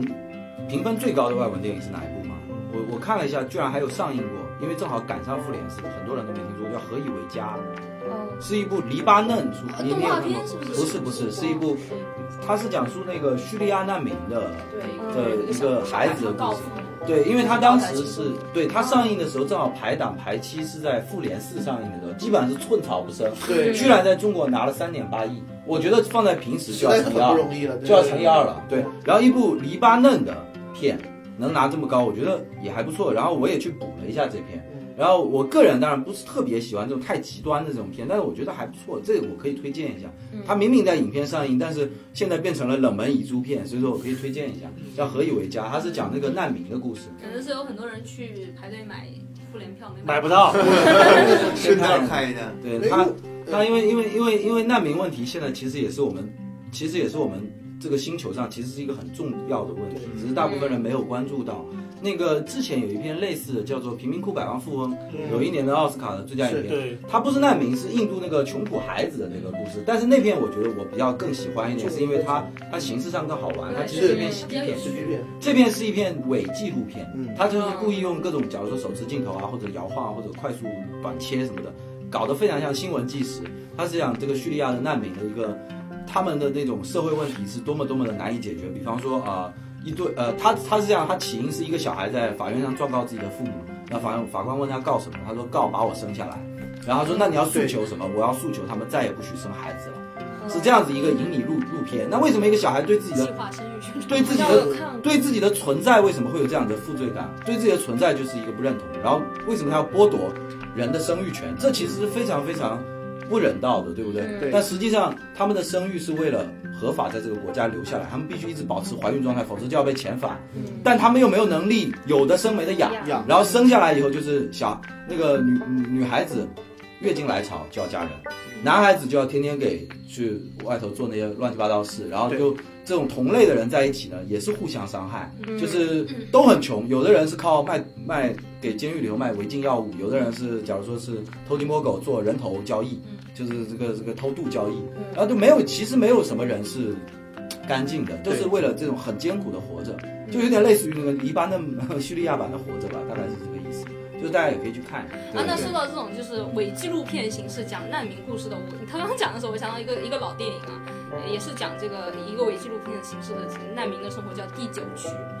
哦，那个不过这是个那片太好看了，科幻片对科幻不片过这个他说的外星难民，对外外星星难难民民对在在地地地球球的移民到地球嗯就是特别惨的一个故事，大家也可以了解一下。对。然后刚才那个汤总正好讲科幻片嘛，因为我个人是这样，我每年都会盘点一下今年我有没有看到好的科幻片，嗯因为我自己最喜欢看的好的科幻片。二零一五年还是二零一六年的时候，就是《彗星来的那一夜》，嗯是我那年我觉得看过一五年，啊，对我我那年看过觉得最好的科幻这片部。电影确实很早看过了，对对，然后今我是一七年年看的今年我是前一段刚补了一部叫做《海市蜃楼》，啊，他的导演是谁呢？他的导演是西班牙版的《看不见的客人》的那个导演，嗯看不见的客人》哦大家都有看对过吧？看过，今年意大利还翻拍了一版，剧情完全一样。对啊，也不错，就是《看不见的客人》那个剧本好到就是翻译版爆一把。嗯，呃，那个的导演，西班牙版的那个导演，今年拍了一部科幻片，还也是是像讲这种时空对穿越的嗯。然后那片我觉得呢，呃，可能某一种角度比《彗星来的那一夜》更好看，嗯因为《彗星来的那一夜》其实太硬核了，就纯粹会让对理工科的学生。就是会去按理工科思维，你可以展开非常多，然后细节很多嘛，它是一个对细节电影。对，嗯这片是这样，这片其实它的密科室逃生带你入坑，啊？什么？海市蜃楼吗？啊海市蜃楼是这对啊样，它其实科幻概念用的部分其实没有那么多，大概就是一个很老套。我们看过科幻片的人都知道，对，通过一个电视机，二十五年后的人跟二十五年前的人可以交谈，嗯，然后他想阻止二十五年前的悲剧。啊，二十五年前他跟这个，假如说，呃，二十五年前我知道，我在现在我查了一下谷歌，二十五年前此地发生了一起小孩被车撞死，于是我发现我可以跟这小孩通信上，我就叫你今天不要出门，就这么简单一个概念。但这个根本不是这篇的核心，嗯这篇的核心是在于你阻止了这件事情后产生了蝴蝶效应，然后呢，影响了各种各样的生活之后，那你现在生活的这个世界，就是我我我做了这件事情之后，然后我被蝴蝶效应影响之后，那谁来拯救我？他其实在讨论一个这个问题，因嗯为蝴蝶效应影响完了以后，我变成了这个世界的一外来客了。对你知道吧？蝴蝶效应影响的是身边的东西嘛，那我这时候变成了外来客，然后在这种问题面前，人类会如何选择？其实我觉得核心是这个，所以说这边也还蛮好看的。嗯但这也涉及到时间穿越的问题。对嗯设计设计，它是它是一部科幻片了，它本质是一部科幻片，只是因为那个西班牙导演，我觉得挺会导的，嗯他在任何导演都没有拘泥于这个形式，假如弄的就蝴蝶效应，你看过吧？嗯，蝴蝶效应很老的一部科幻，嗯那个就是纯纯玩科幻，就是一直一直蝴蝶效应，一直蝴蝶效应，一直蝴蝶这种东西，其实看多也会腻的。嗯那现在的电影就是说，他们拍的形式比较多，像呃《海市蜃楼》，就是到最后的那个结局会给你让你自己引发的遐想比较多，你会惊叹于人类其实就算你有机会。呃，遇见神话或者遇见科幻的时候，你其实本质上你抛不掉人的脆弱，嗯或者说你抛不掉你自己看重的东西。嗯这个科技不能改变人文，我觉得是人文在改变科技，我觉得。嗯那我就顺便再推荐一下，也是今年刚出的一部科幻小说集，呃，在我们的可能会有其他节目里再推荐一下，就是特德将这个科幻小说家写的叫《呼吸》，然后它其中有一个故事也是关于时间穿梭的，呃，大家看一下可以有自己有没有不嗯同的他说的那个小说是吧他说的那个特德江就是去年我的科幻最佳，呃，前年我的科幻降临降临嗯啊这样的啊，名字降临对，降临，我记得是二零一六还是二零一七年那年前年我吧的科幻最佳。对对对，他的嗯那特德江就是原著对呃，降临那部小说，呃原著小说叫《你一生的故事》，是特德江的另一部小说集。嗯呃，两部大家都可以看一下，都不是很长，很快就嗯能看完，那我很顺很好看。那我顺道推荐一下，去年我的科幻最佳是升级，嗯对，升级，这个可以哎带。都没有人喜欢《湮灭》这一部电影啊因为我觉得很一般，湮是灭吗，我觉得因为就是就是湮灭给我感觉就是我已经没有办法理解，所以我只能把它归类为克苏克苏鲁的那个。哦呃，我觉得湮灭比较。湮灭是哪一部啊？湮是灭大法利是波特曼那大个法吗？利对对波特对对曼，对对然后对进去一个森林找外星视想人想，想效想是蛮好，就是如果视效蛮好如的。果以克苏鲁的角度来看的话，它是非常好的电影。对，但是如果是以科幻的话，它有一点没有把世界观说清楚。嗯哎，我这边有一部电影推荐一下，也是前两天有人推荐我看的一部电影。其实其实它是一部国产电影啊，是台湾导演拍的。然后对这部电影呢很有趣，为什么有趣呢？首先它的名字叫《大佛普拉斯》，哦，对，啊它哦是，去年还是但前我本来年？它是一七年拍的一部电影嗯对对，但是哎我是刚刚才看到，嗯因为它是台湾电影嘛，所以当时没有上线。然后呢，这部电影呢，它本来呢是这个导演拍的一个小故事片，二十二十分钟叫《大佛》。后来呢，有人看中了，就是投资拍一部这个商业电影，嗯然后呢就叫《普拉斯》，就是 大佛 plus，对哦，比大佛更大一对对点。对对对，这部电影呢，就是说实话，看的时候很开心，但看完之后会有一点点沉沉重，它反映了一个社会阶层的问题，啊对而且它的这个电影当中的一些色彩的运用啊，对还有一些故事的讲述的这个时间顺序，会让你看情不自禁的就看完了，所以我觉得这部电影是真的值得一看的。而且还忍不住想检查自己的行车记录仪。嗯对，没错，没错，没错，对，剧透了啊！但是大家真的可以看一看这部电影，很有趣对，。它的配乐也也也很好听，是林声祥跟他的乐队做的。对，就是你想他这个两两个主人公，一个是捡垃圾的，另外一个呢是这个停车场的看守员还是什么之类的这样的角色。但是他完全被我没有把它当成悲剧本在拍，他是在以喜剧的形式，你会看得很开心，会对会投入他们的角色。对，喜剧的形式拍了一但是部悲剧他嘛。嗯他他他显示的是一个，呃，以电影来讲的话，你看，呃，《绿皮书》《小丑》《寄生虫》，我觉得真的都可以推荐大家去看。对，嗯，还有《波西米亚狂想曲》对，嗯然后还有哪怕今年的动画片《玩具四》是迪士尼我对觉得这几年质量最高的。对，所以我觉得今年其实真的挺好的，就是很多电影都不需要我们推荐哦。然后有一片遗珠片，我给大家推荐一片，一部德国片，叫做那个《气球》，它是讲那个就是当时柏林墙大家都知道吧，嗯就东西德的时候，柏林墙的时候，那个东德人民如何逃到西德去，他们自己织了一个热气球，然后用热气球飞过去，然后在一个就是非常严酷的环境中，然后那个热气球非常色彩斑斓，当你看到的时候会不禁感觉热泪盈眶，就是对自由的向往是非常美的。然后用热气球最浪漫的方式做的最残酷的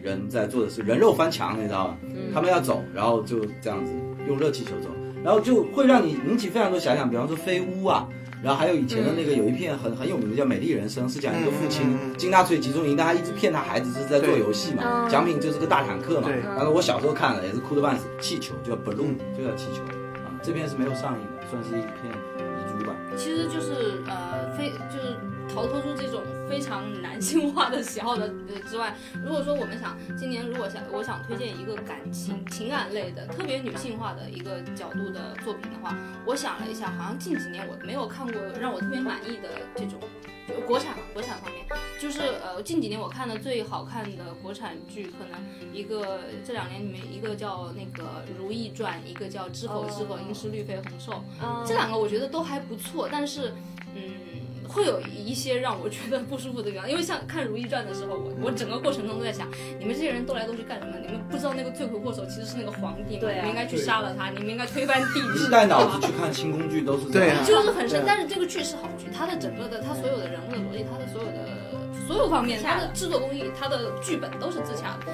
就是让你不不舒服的就在这个地方。可能他不单单只看个人喜好，有些好电影你不是你的喜好，但你也会觉得它是好电影、好片。我就来说一个吧，我来说一个最近，因为最近可能还没有引起很大规模轰动的一个电影，叫做《婚姻故事》哦，啊、一听就不像是我这种人会想去看的这个寡姐嗯《婚姻故事》。你只是为了看寡姐，对自，己都没有婚 姻，没错，对我来学一学，了解别人的婚姻，啊，它不是一个在院线上映的电影，它是一个在一个很著名的流媒体网飞嗯自制的一部电影。啊，自制一部电影，我一开始是从预告片被吸引的，我看到了两位卡斯，一位是我们寡的姐嗯黑吧寡妇寡姐，一位是我们的黑武夫黑武士斯嘉丽约翰逊，斯嘉丽约翰逊，黑武士就是最近正在上映的《星战》里那位黑武士，嗯，呃，亚当德莱福饰演她的丈夫。哦，她的预告片整体对，是特，别长的那种。对对对，凯洛伦嘛，很多人说他是下一任最适合的斯内普教授，嗯 对，西弗勒斯斯内普教授，对，然后这两位演的人称黑武士大战黑寡妇，你听这个多么吸引人的一个标题。 黑寡妇死定了，对，嗯那没得打的呢。然后他的预告片呢是用一种非常欢快的 BGM 在配，然后角色在预告片里也是念了很多搞笑、幽默台词。那我以为它是一句，它它是一部浪漫的婚姻喜剧片，嗯啊，两个人在婚姻中有一些小矛盾，取最后一个大圆满结局。嗯，然后我最近把它看完了，但实际上并不是这样。它讲述的是一个非常就很真实的情况，它也没有什么很多主题，就是很真实的情况。两个人，他讲述的是男女主角彼此相爱，但是就是因为有一些矛盾，就是要离婚。那离婚，他们有一个孩子，他们在金钱方面也没有纠纷，但是两个人就一定要争这个孩子的抚养权。我感觉这是个悬疑片，两个人非常相爱，但是他们使出了各种自私的手段，嗯，来争夺这个孩子的抚养权。就是他们两个非常相爱，但是因为有一些事情在婚姻中确实又不可调和，又要互相伤害。他们在过程中会有非常多次的卖弄演技，也不到卖弄演技了，展现演技，展现演技来表表现，就是两个人不得不做一些事情，嗯但是他们一转头又会去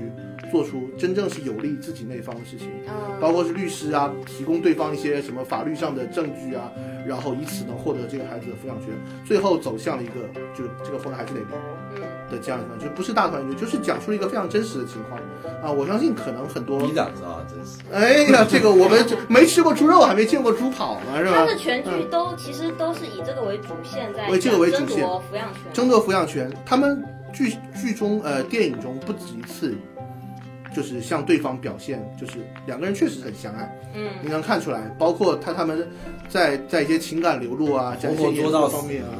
也不是作，但是他们就是在争夺孩子这个抚养权上互相不让步，对互相不让步，使出各种手段，就是一定要一定要争。说是婚姻故事，其实是一个离婚故事，嗯啊，然后呢，最后也没有就是很俗套走向大结局，呃，大团圆结局。比方说两个人最后是和解啊，嗯三口之家快乐的生活在一起，没有这样。啊，这部也是应该是明年奥斯卡一个有力的竞争者。我跟你讲，奥斯卡能拿够就能上院线了。嗯对，有可能。啊我跟你讲，如果你你说到这个，我正好想推荐一下，就是《蓝色茉莉》，就是很、嗯呃前年嗯的伍迪·艾伦的，嗯对。就是我觉得你们刚才讲说这个，其实女性视角需要看什么？我觉嗯得像伍伍迪·艾伦，他拍女人真的很会拍，真的就可以去拍。就是其实只是只是说，如果你觉得它不好看，可能是你不希望是真的事事情是这样。就像你刚才说的，婚姻故事里有可能你看到的你不希望是这样的，就是对它不是童话。对伍迪·艾伦的《蓝色茉莉》也是这样，讲一个女性，就是就像男人的中年危机一样，美国丽人嘛，嗯男人有男人的中年危机，女人有女人的中年危机。比方说，男人的失业，女人的失婚嘛，就是这样的。而那个时候，你就是你会变得不体面，你会变得不好看，然后你的人生会变得很平淡。那我相信很多人就说，哎，伍迪·艾伦那个强奸犯，他拍的就是污蔑女性。但实际上，我觉得伍迪·艾伦真的很会拍女其人。实吴吴迪艾伦经常在他的电影里体现出对于一个强势女人的无能为力，就是他自己作为一个男性对于强势女人的无能为力感。是的，是这样子。哦，你对这样忽然让我想到我前两年看的一部是台湾的一部电视剧，叫做《同名哎，台湾产量还蛮高的。》，是它是杨丞琳，杨丞琳主演的。哦，同理，我听说过杨丞琳嘛，是不是？呃，然后他是那个导演，好像就是拍《我可能不会爱你》的那个导演拍的。嗯是的，然后但是他这个就讲的是完全就是一个大概快步入三十岁，还是已经三十岁的女性，在自己的事业和爱情，或者是事业和婚姻之间的选择，就是她这个时候面临的一个，要不然是去上海工作，就得到事业上得到更好的发展，要不然就是留在台湾，就是陪自己的男朋友，呃，结婚生子，然后照顾自她的家人。然后它是以两条线，就是两种可能性，呃，在分别给你展现这两种结局嘛。但是我觉得他是在拍的过程中啊，你作为一个女性，你绝对是觉得选择上海那条线是最完美的，因为选择那个选择台留在台湾，留在台湾做这个家庭主妇的这个这个杨丞琳，就是变成了黄脸婆，然后老公在在这个婚姻中就慢慢也失去了对她的兴趣，然后最后最后一集他就硬凹成两个结局都是最完美的结局，不管你选择了事业还是选择了爱那情你，推荐个屁呀、啊我不我不是我对，我是看完了以后今日恐婚，看讲完半了天以这种后，奇葩说式的这种辩题，值得拍这么一部电视剧 吗？那呃个顺便再推荐什么《消失的爱人》啊，什么对对啊对对，这种就是我认为说不值得推荐的，这种就是真的太戏剧、太 我没抓有没有马，。但是他可能他的过程当中会有一些对我刚刚不是说我推荐啊，我只是说我正好想到，我又对你对说的对我。又想到陀枪师姐，你知道吗？就是我越想越多了，我还想要射雕英雄传。对，我觉得张全刚才讲婚姻故事我，我我我觉得是大概是偏向于这样的，就是其实我是认为看电影就是这样，就是很多极端化的东西，其实它是不具备参考价值。对，它反而是最有力量的，都是那种就是你可以把它用作普世情况的，或者谁敢戳破这个生活的真相，这才真那个。所以说我为什么说可以推荐大家去看《何以为家》，但我个人不是特别喜欢这种片，因为看一个难民是个人都会流泪的，嗯但是这种流泪反而冲淡了你忘记了这片的后面的投资方就是有美国的大公司，但实际上难民的来源百分之九十九的 功功劳簿上都是因为你为什么要去炸叙利亚呢？ 是不是它才能产生这些？就这就是我不太喜欢极端化题材的原因。那刚刚聊完了这么多电影方面的内容，我们要不然再推荐一下今年年度综艺有什么大家喜欢的吗？我觉得我可以推一部，就是我最近在追的有个叫《令令人心动的 offer》。哦，我也想推荐这个。因为因为我还有这种因为我本身是一那个大四学生实习嘛，然后嗯他这这方面的题材，他也是对于那面向那个他剧求中也职者，对求职者，您是大四，四啊， 我是 真看不懂。长就得觉是得他更有点着年急轻吧？还是更啊 我以为你刚刚说的时候，我以为你是人力主管， 我对你竟然搜大四对哦。对， 哎，你说你说，他他其实他也是他那个模仿那个韩国女主角那个新职员的诞生，嗯，他他啊他也是来那你就的，推荐新组员的诞生。没，我但我说实话我没看，没看过。但但是他那个，他虽然是模仿那个韩国综艺，但是他唯一的一点就是他很切合的把跟中国自己那个国情。国情这种嗯相结合起来，然后就因为我比较喜欢他，就是因为他跟自己一些那个年龄啊这种处境很贴切对嗯对，你看完之后受到什么启发了吗？就不找工作了。啊你获得 offer 了吗？这个会像阅读理解的最后一题。哇，你看完这个，我看完那个，就是觉得自己找到工作真的是不容易，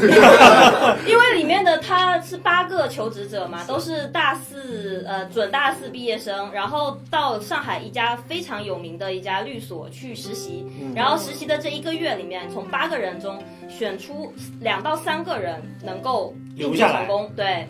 但在在这个求职者的简历表中啊，我觉得反正我我觉得最次的都比我 好，呃，都是什么西南政法的，要不然从国外留学回来，都是在法律或者是在其他其他专业上面的佼佼者。哎，现在综艺都已经细分到连求职都有综艺了。嗯，啊，连找房我觉得这个是连找房都因有为动力，现在都是真人秀为主，对对就是看能从韩国抄多少。 这些都是那个唐总坚持韩国这个不动摇。因为我我就说个韩国综艺，不是经典啊的，比较旧的，中国还没有抄嗯的，是啊什么？就叫《监狱生活监狱怎么？我的妈，受不了受不》，他了！找几个那主明演星，真的是 柯震东吗？他他找几个明星，据说是哦柯据震说东是吗据说是没有告诉他们，哦你们会被关到监狱里去。有一天告诉你说，我们经纪公司出事情了，你要去坐牢。我操！哦，就是看你他就被关的进去真实反应。对，据说是没有告诉他，但太我不知道太不人道，了我我没有看过，我不对知啊道不。是，你知道在监狱里其实其实就生活很规律，很健康。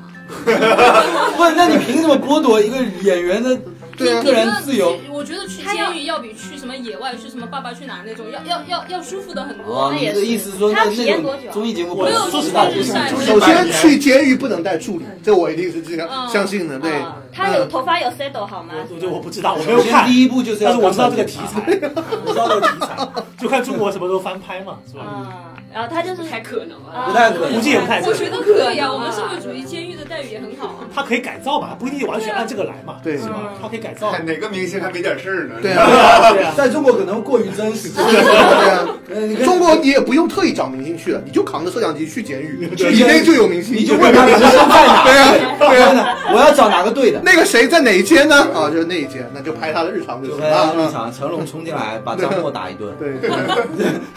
韩国这种监狱题材的好像不少，除了真人秀以外，我记得去年我也看过一部那个韩国电视剧，就叫《机智的监狱生活》啊对对对对它也是讲一我的个妈！非常有名的棒球明星进了这个监狱里越狱吗面，没越狱没越狱，还机智个鬼啊！那什么机智他你就们关一年韩国人也太哇，太喜欢监狱了，真的。啊他就关一年，然后他就是讲这一年里面他这个监狱里面的狱友和他之间的故事嘛。嗯最后生了个孩子 吗？怎么可能会有问？我们直接看美剧好不好？我推对啊荐一部美剧吧，《Prison Break》，是我大学时候看的，挺但是好我觉得，看。如果是那种就是比如说比较胖的那种明星拍这种节目，去监狱里待一个月出来，绝对变成一个减肥节目。熊大嘛，那个谁，这个节目他参加完以后能不能起诉这个这个栏目组那啊？他肯定是有个经纪公司切合，哎，对，哦，经纪公司肯定是知情的，只是他本人不知情。嗯，还还有别这的个吗？太刺激了，我而且了解说是说不这个知情，我我觉得我不可能我不可能我始终认为综艺一定有剧本，啊对对我始终认为综艺一定有剧本要。不然就莫名其妙说要关我监狱，我在地上闹，在地对，上我就我跺脚就是不进去就。我或就者死崩也不信溃了嘛，是吧就像《心动的 offer》，其实很我们看起来觉得好像很真实啊，但是其实这一部的这个律所的这一部的剧情和人设跟那个对韩国的那个好像基本上是对一样对的，对对。嗯，所以到底有没有剧本你也很难讲。哎，所以今年我听说所有综艺都有啊都有剧本嗯有那种就是专门编剧是专门为综艺写剧本啊，因为比如他说有杨超越要哭啊，啊，这种就是这样。杨超越要哭呃写了他不一定也哭，他故意哭得出来所以我觉的，得他的反应应该是真实的。哎，杨杨超越你可以直接提吗？不要杨某可月。以啊，杨超越，因为我没我们要说他好话我对觉啊得他的反应很可爱啊。对，超越现在可能是对，我是我是我是很喜欢杨超越。杨超越现在可能是一零一混的最好的，是啊，对是有对因为明显啊因为脱离了那个比赛的舞台之后，他不要比赛了，对，他的而且他的各方面就凸显出来而。且就是他本身的存在，就是他就是反这种偶像培养机制的，啊对所以就反而能特别能体现他这个人的个性，因为对偶像机制其实那些所谓的业务能力的话，其实在他们现在这个团里也用不上啊。是中国没有这个土壤，还有什么没看过的综艺？对啊，推荐一些正常的综艺吧，没有监狱，没有没有杨超越。对，很多人遇到不了，今年好像还有一个就《奇遇人生》这这个综艺，从去年开始就特别《火。体育人生》应该是第一季比较火吧。呃，第二季是争议比较大，就是第二季因为杨某宝有去嘛？呃，那一集我我我你这样一说，我都不知道杨杨宝宝是谁杨宝牛宝杨天宝是吧？杨某和某 宝，嗯，就是反正就是某某个 baby 嘛，那个他他参 哦有他也参与了这一哦期真的的是某个妹子是吧？原来杨杨某天宝，宝，原来杨某宝是他呀，对，杨某宝就是他呀，你以为啊？我嗯，我以为不是他，对就是他，你以为是烧烤里面那个杨好宝？了好了好了，我们现在晓得啊了，。他就是他，因为这个节目本来就是为了体体现明星的真实嘛，很多明星在这个节目里面甚至素颜，或者是呃，哦，我一以定为不是素我以颜为那是一一定不是个素类颜似于类似于就是什么动物世界的节目，原来它是一个明星的那 个，因为他第一集第一集是他是明星剧对动物世确实像界。像什么什么什么啊第一集小 S 去对对追飓风找大，象，呃，嗯我知道所以大那个，象不是主角，小 S 才是我知道那个，我知道这部呃综艺的那个导演，我知道嗯他是那个奥斯卡第一个拿最佳纪录片的华人导演，嗯。是提名好像没拿是到不。是拍那个呃，拍那个《回家》，这个他在国内好像比较著名的是拍一个就是那个春节返乡潮春运啊，春运的嗯，反正他是中国一个很著名的纪录片导演，然后嗯没想到他还能入主综艺，所以说我是我大概知道这个，我也看过一两集，但第二季我没看。嗯，就他的导演和这个综艺的本质就是想要说体现明星的真实性嘛。然后杨某宝去了那一期呢，我隐约，关注席吧，我刚刚听到有人冷笑啊关，注席吧，一声冷然后笑。明星的真实性，对，然后然后那个大杨象某宝去的那一期呢，就是连导演自己本身都有一点看不下去了，嗯呃，因为确实可能，呃，就算有剧本也好嘛，那那个啊杨某也不按剧本来，他的演 技，对他的演技，甚至在真人秀里面都不成立，然后就被导演斥责，你能不能就是按照我们的这个任务来完成？因为他是他是去骑行嘛，他的那个任务是跟着一个老爷爷一起去骑行，然后在骑行的过程中，他是说自己生理期，所以就呃，基本上他骑行的可能时间就百分之三十，百分之七十都在车上，然后然后嗯生就理因为期这不件能骑事，车吗？嗯，他是说就是。不舒服，然后没有办法。生理期坚持多喝那么热水久不就行了吗？女观众少一半啊，四女两观众水也少一行，四半。两水也行。 两水，他在车上多喝喝岩凉浆水嘛，对，嗯嗯多喝钢水。嗯，然后后面甚至连导演都出面跟他交流说，你如果是真的要拍这个骑行的话，那你可能还是要顺应这个老爷爷的安排，就是他什么时间出发，你也要什么时间出发，但但这有可能就是剧本，就是他原本塞好，导演我这样跟你讲，你必须这个。哦那也是有可能你的。看我连拍个美食节目都有剧本，你知道吗？ 也就杨就某是宝哪一了。块东西怎么对写我下连来？我连参加个竞赛节目都有都提前把答案给我了，你会想吧？是吧？说到真实，我倒是前段时间我老婆在看一个这个综艺，我瞄了两眼，我觉得还蛮有意思的，就是小 S 跟她的几个姐妹去旅行。哦啊，，叫做深圳好朋友。对，我是我觉这个得名，字听起来就好表。因为小 S 呢，她这个人看起来还比较真实，这个就看起来还对，行，对，就她会跟就导演说，哎，你这段不要不要拍，然后什么之类的，但是感觉还蛮真实。啊因为他当时有几个人嘛，那当时在台湾还对人气蛮高。对现在说老实话，就是范玮琪嘛，没有范玮琪，现在没有范玮琪那了就，是范晓萱，范范晓萱、大 S、阿阿雅雅。阿雅，对阿雅这个姑娘我还蛮喜欢的。我阿觉得我还阿没有雅脱离小台 S，湾热圈，还我是觉得，我这觉得我些觉得，对， 确实还是这些人。我觉得，我觉得小 S、阿雅蛮招人喜欢的，但是大 S 哎我是真的。其实我觉得所谓的真实不真实，主要可能在这种节目里面，主要取决于是这些所谓的明星他们自己有没有一个很强的人设的观念。嗯嗯如果说我他就一定要自己凹一个什么样的人设，一定要在别人面前展现出一个什么样的形象的话，那很有可能就会最后就导致一个不真实，因为他那个应该应该这么说，我们现在在座的聊的人可能都不是混饭圈的，所以说我们无法接受这个语境。但实际上混饭圈，我听过最荒谬的一句话是什么？他们的逻辑是自洽的。嗯那就假如说有一个他们喜欢的明星人设哪怕崩了，嗯他们会说他的人设就是崩人设。哦那 你要混饭圈的人，就是他们的逻辑可以强壮到这种对程，度。就是他你知道吗崩了之后还在硬凹那个人设，你他就会说他是这是出于敬业，出于出于对职业的尊重，所以还要再硬凹回那真的，个。我嗯我真的见过这种，就是他就跟我讲，他的他的人设就是特别聪明，我不要人设，明明就是人设崩了，你知道嗯吗？啊，所以说我但哎是今们年是人设就是普遍 崩的一年，就是有好多人的人设我觉得崩是了因为大家设人设的这个技能实在是下降太太太差。设人设就是太过用力嘛。对你比方说那个杨某宝，她老公今年也不好过嘛。其实是因为你再个讲人再讲就太仔细了，太仔细了。杨某宝老公那个张铁柱，嗯，对，连姓都改了。我觉得刚刚那个什么真正的朋友，就她那四个女嘉宾，其实我觉得闺蜜啊、闺蜜嘛，对啊。但这个这个这个综艺就是好看的在于，其实这四个人都是综艺咖吧，嗯、你就算是回归于这个去人野嘛，回归于人物本身，他他没有范在晓镜萱头绝对前面不是就范啊，晓萱对，所以范晓萱在里面的那个存在感比较多存在感相对较低我觉得以他的就是成就作品来说，可以说不算是。哦。然后我就觉得这些人只要在镜头底下，他不可能就是就算是真实也是真实的综艺咖，嗯，我觉得他们做这个节目就是为了告诉范玮琪，你不是我们真正的。对，我推一个，再推一个韩国综艺吧，就是他聊到真实这个事情嘛。嗯，我是觉得今年有一个第三季叫《Begin Again》，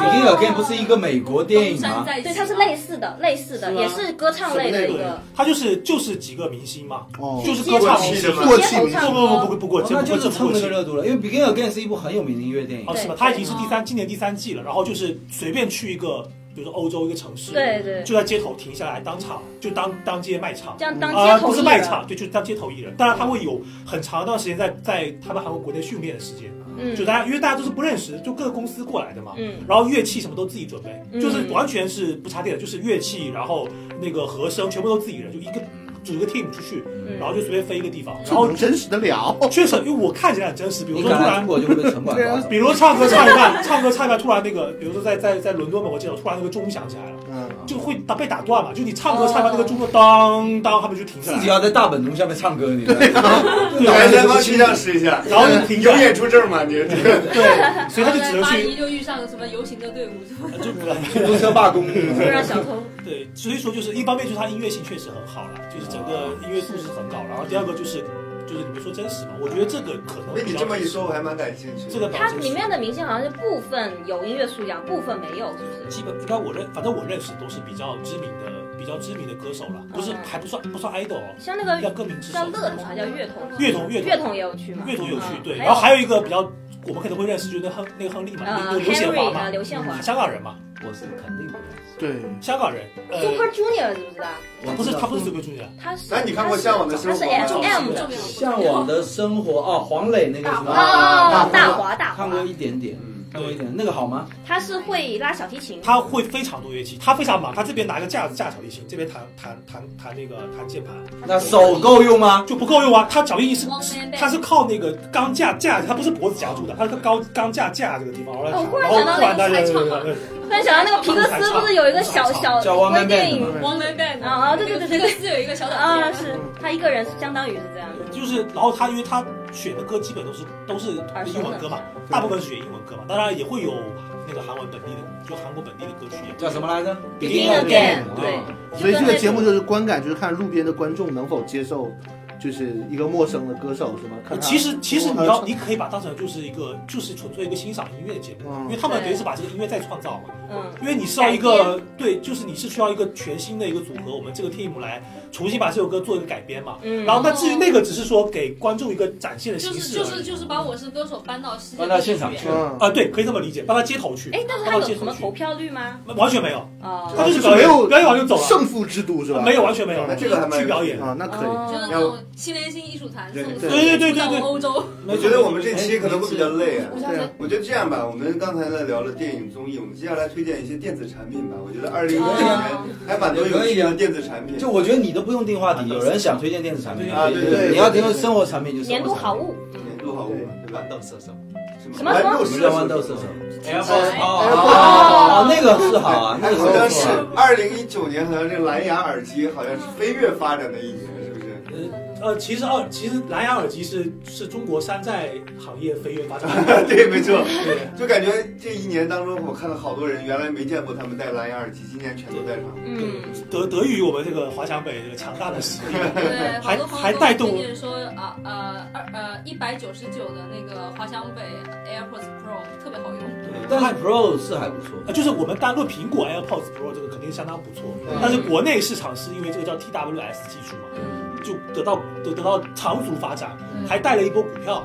就哦光 TWS 这个概念带了一波股票，嗯就中国股市带了一波嗯，但其实说白了就是山寨技术嘛，嗯，啊，当然也可以，你可以说应用到我们国内国产这些，比如说像现在各个品牌，OPPO、vivo 都在出这种就真蓝牙、真分体式耳机嘛。因为我们原来的蓝牙耳机两个耳朵，其实它不是真蓝牙，它一定是比如说一个耳朵接收蓝牙，然后通过线把信息传到另外一个耳朵上。哦，但是苹果这个真的是两个耳朵单独两个蓝牙技对术，对，它是这个技术是很难突破的。嗯，但今年 Pro 好的地方倒不是真蓝牙嘛，是主动降噪，对，这样子啊对对吧？主动降噪这个也很多人没之前没试过嘛，对对因为那个现在很多出行的人群确实需要降噪，对然后时间很长。对，没没就所以说我就说，只有苹果入主一个领域，会把这个领域给把这个入门门槛线拉到很高，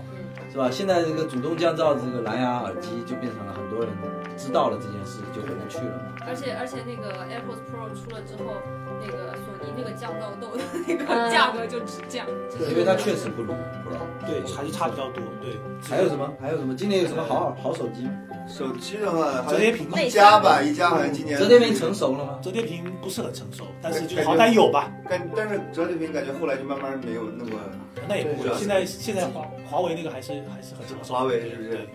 我觉得一加好像这个品牌就是今年一年我听了好多次，一也加可能是因为它的宣传确实是，呃，对，也好几年都因为出了高达联名嘛，是不是四十周年联名款还？请了钢铁侠做代言人啊，，对对对，嗯，智能扫地机器人也比较火，也好几嗯年。本来是但是扫地机器人还能更智，能吗？但是我感觉今年会比较比较普及了。它能从我的床下已经从可以从我的床下出来了，它有飞行模没有没有式，那没有那么不是，它有飞行模式了嗯，它现在可以扫天花板。扫它现在就跟那个汤姆猫一样，它到各个地方去可以变成那个形状。哦，太扯了， 我二零一九年推荐一款最新的电子产品那就是。 PS 四，张勇是不是？二零二零年就有 PS 五了。 PS5 对，我叫大家趁趁此机会赶紧，因为我还真是，我还真是去年年底买的 PS 4对，因为 PS 上有死亡搁浅，哎，是吧？嗯啊，对，那推荐游戏吧好吧，今年的游戏我肯定是力推死亡搁浅，因你为不我推只狼吗？我来强调一下，知朗，知朗，我觉得根本就是属于，我觉得不用推，因为对今年他也拿到拿到所有了该拿对啊，的这奖个。年度最佳嘛呃，，但是《死亡搁浅》是我个人的审美上来讲，我是觉得这种作品是有意义的，就对对跟当年的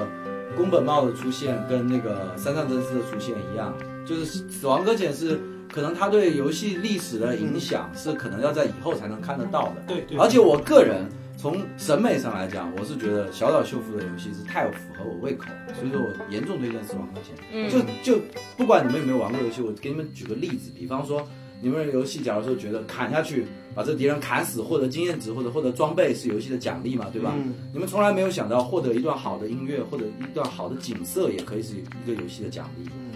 其实这个才是我们人其实真正在做愉悦的根本嘛。对，就实际上这个游戏才让我们认清了，就是实际上我们人最看重的是什么？就比方说这个游戏真的没有什么升级啊，对没有任何装备啊，嗯对没有什么去成长或者怎么样。但是你通过自己的努力达到了一个地方，他会给你放一段歌，嗯，你接受了这个设定之后，你会发现这个其实才是最好的奖励。然后还有最直观的奖励是什么？你发现有人在帮助你。我们现在玩了再多的网游，你去撸啊撸上，你去王者荣耀上跟人组队打野，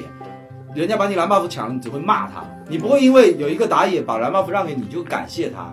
你也没有必要感谢他，因为他本来就设置好这样，对吧？但死亡搁浅里头，你任何一个小小的行为，你会得到别人的善意，然后你会非常明确的感觉到，这就是游戏给你的奖励。你接受到了人类之间的善意，然后你没有办法踩它，你唯一有办法做的一件事情就是赞扬它。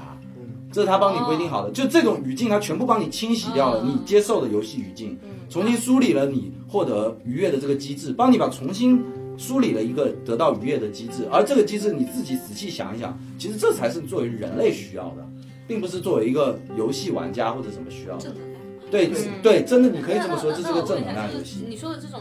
就是就是呃机制的话，是在联网机制下才能联联网游戏才能呃，它其实是一个叫做延时联网的系统，就是说实际上它不是实时保持在线的，但是它会一直在服务器它上，是一个异步的，它异步联网，它一直在服务器上接收到别的玩家的信息，然后传到你这里来就。是说我把光盘插进去之后，只要我再更新一下，我就会把得到一个更新的版本。是的然后是的这里面有其他玩就家比方说有一个地方有一有一个河我过不去，那别的游戏肯定就是鼓励你能得得到更 好的技能，比方说你练个二段跳，是吧？或者你有一个什么东西，但这里不会，你实在不行，你就是慢慢涉水过去。当你涉水过去以后，可以给你放一段歌，特别好听，这就是你的奖励。或者就是你忽然发现远处有一个人帮你架好了梯子，你不知道是谁架的，但是你走过去，你唯一能做的一个动作就是站他。让他接收到我我在使用你的梯子，可能这个玩家三天之后上线，他会知道自己的梯子被人使用了。这个玩家得到的奖励就是他最需要的。但是我就是其这样实也是觉得，就是因为它的机制太真实了，太很接近人和人之间的社交，所以我觉得我反而不喜欢。没有必要在游戏生活中体验它。就是因为我在争。真实生活中，我也可以靠跟人互动来获得别人的，比方说赞许啊，承认我的价值啊，或者可是赞之类的东可那是西。嗯说明你是在生活中比较对有存往在感往的。往往真实生活中，我们现在你有没有发现，我们大家是越来越少听歌，越来越少停下来看风景了，越来越少跟别人说真实的说谢谢了。哪怕你在就网上成本更低，你都不会说了。因为我记得当时汤达人当时说过一句话，我知道你们两个当时在玩《死亡搁浅》嘛，嗯然后当时说《死亡搁浅》到了一小段场景，像你刚刚说的，在获得某一个游戏反馈的时候，他会给你一段音乐。嗯，汤达人当时说了，网易云音乐已经有专辑了，啊，对不对？你在这种情况下，马上会想直接去获取这段音乐的最便捷的途径。但是那是完全不一样的感最觉。便捷的途这是一样的径感你觉单听这个歌跟配你合这用个场你景你是不一继样续的。用这种思维去思考的话，就是任何东西都是可替代的。对，就比方说电影 OST，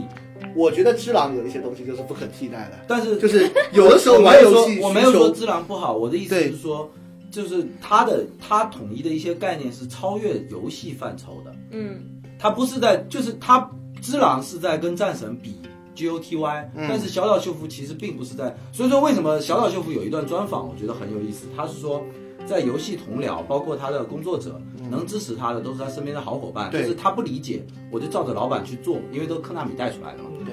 但是身边的游戏制作人大部分都是说你这个游戏会扑街，但是小岛秀夫自己的好朋友都是什么德尔托罗嘛、拔叔嘛，都是电影工作者和音乐家，还有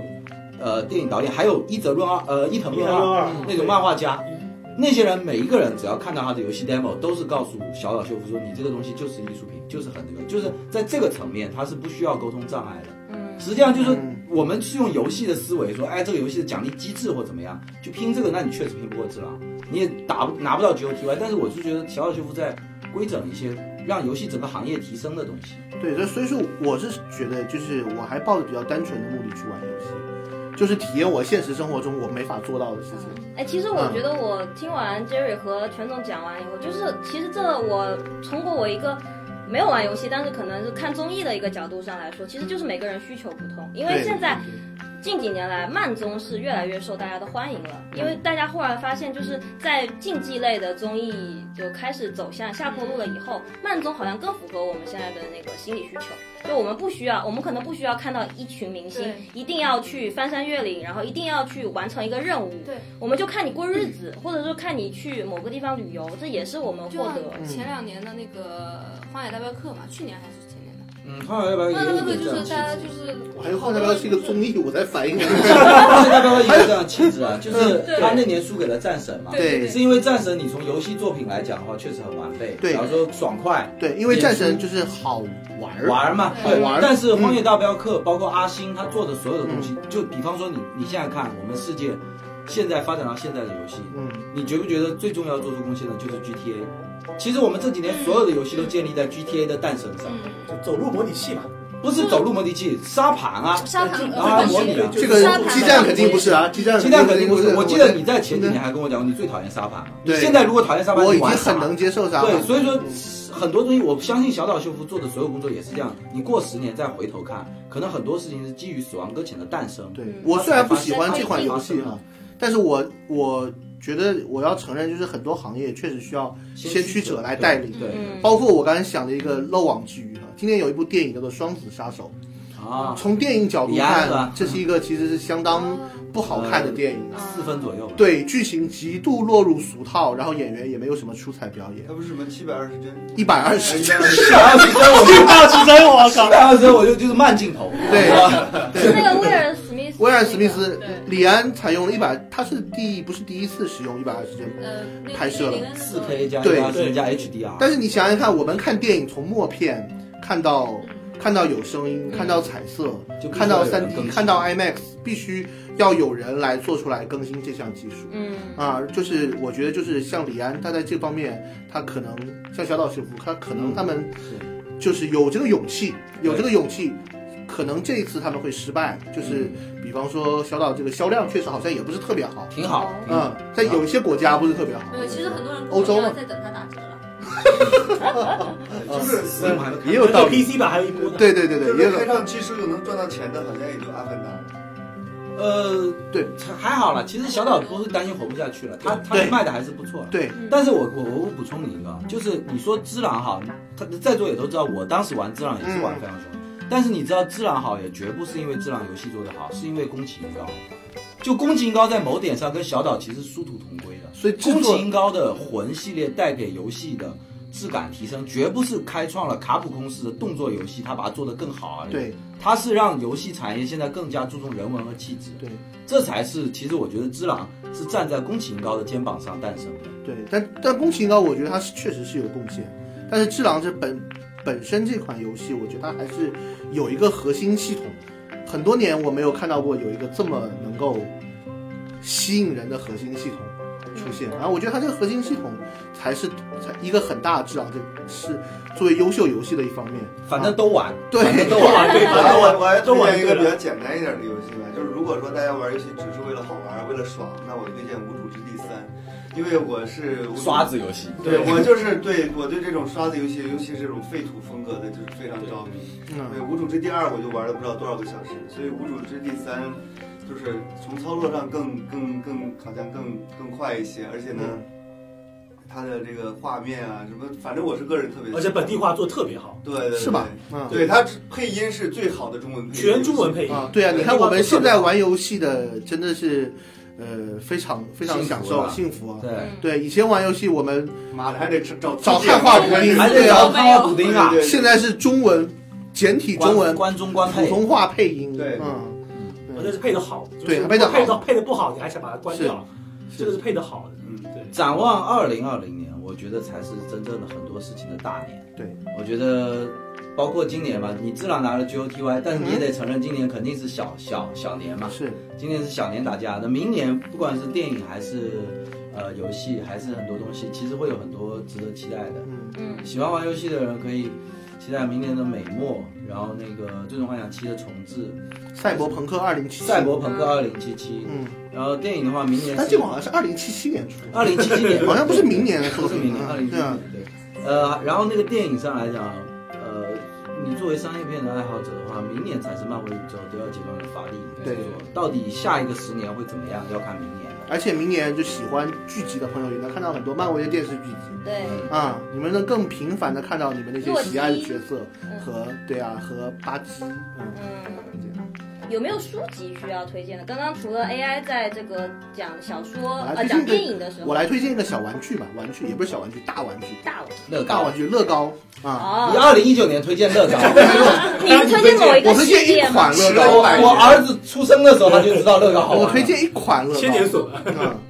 是乐高今年，今年我们知道是一个二零一九年啊，是很多东西的这个周年纪念年对份，对，我也想说这个。很多东西的周年纪念年份，今年是蝙蝠侠八十周年纪念年份，高达四十四十周年，Hello Kitty 四十五周四年十。五周那年， 你推荐的是 Hello Kitty 是吗？ 不是，我推荐的是乐高的一个蝙蝠车 set，哦太爽了七六幺三九蝙蝠呃八十周年蝙蝠侠纪念蝙蝠车，嗯啊，那这款蝙蝠车它本身是三千多个零件，那外形我们就不说了，它好像是有六十多公分长嘛，啊，摆在那边会是一个非常壮观的一辆车。嗯然后它是因为根据蝙蝠侠八十周年，里面赠送了很多蝙蝠侠系列的一些小赠品，比方说八十周年纪念币啊，八十周年的一个钥匙扣啊，嗯而且包括乐高最标志的小玩偶，呃，人偶啊，冰人冰人那就小人偶。啊，它有送蝙蝠侠和小丑两个，哦，但是不同于以往的，以往我们看到也有看到蝙蝠侠和小丑人偶，但那个蝙蝠侠制作是什么样的？以前蝙蝠侠制作就是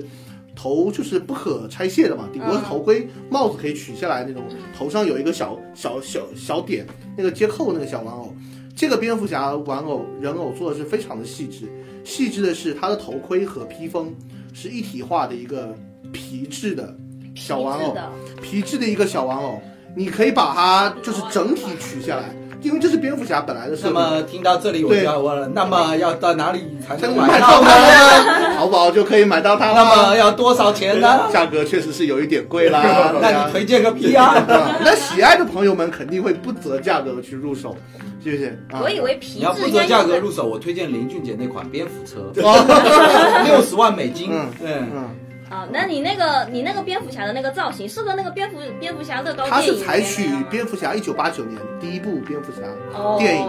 的那那一辆蝙蝠车，对，蒂蒂姆·伯蒂姆顿伯顿对，的那部，主要是它是采用了一个就是真正蝙蝠侠设计，这是比较兜帽和披这风是设计比较好的对蝙蝠你车。自己组装完了没？我自己还没有买，但我推荐 大家买完借我玩。 但是我是非常，这我但是我是非常的心动。那我推荐一个吧，解体酱牛。 我也想推荐是吧？嗯敢问敢问价 格？敢问价格就是不贵呀，不对啊，贵不贵不一贵百，万日元吧，一百万日元嘛，一百万日十万日元，啊没十有一万百万日元太夸 张了。十万日元，十万日元嘛，就如果有好心的听众朋友好愿心意的听众朋友，愿意买完，就是听从我的推荐 了，对然后买完你借我，玩一玩，对对玩一玩。我不推荐你根本不会知道，你知道吗？对对你就赶紧感谢我这个信息费，借主我要玩还有还有另外一个浮游炮包包，是不对是？主要是你抱在手上，你也不能让女生叫你帅哥，女生们还是叫穿一千多块 AJ 的人帅哥，对对对。对吗？呃二零二零年我们可能会推出一些福说系列的周边，然后 大家如果感兴趣的话，那个可能五千日元就行了，对，我跟你讲，还有杰瑞等高的乐高，你哦知道吧？而且穿的是皮 衣。乐高得不到我的授权，我跟你讲。啊，我我推荐一本书吧，我推荐几本书吧。我今年其实看书看少了，然后那个，但是我呃有一个呃小的私信推荐，就是有一本书叫《时间的秩序》。啊，它因为我特别我特别看的最多的书目，可能就是这种啊，算作科普类的这种作品，我觉得特别有意思。呃，但是《时间的秩序》这本书呢，也算是就是类似于，假如说《时间简史》，大家都看过吧，《果壳中的宇宙》，类似这种。但是它有一点不不一样的特质是，这个科学家特别有诗意。他写的这个第一个开篇就把我吸引进去了，他也是在讲述时间到底是什么。我相信大家都会很感兴趣吧，时间到底是什么嘛？但是他的开篇是这么写的，他说人为什么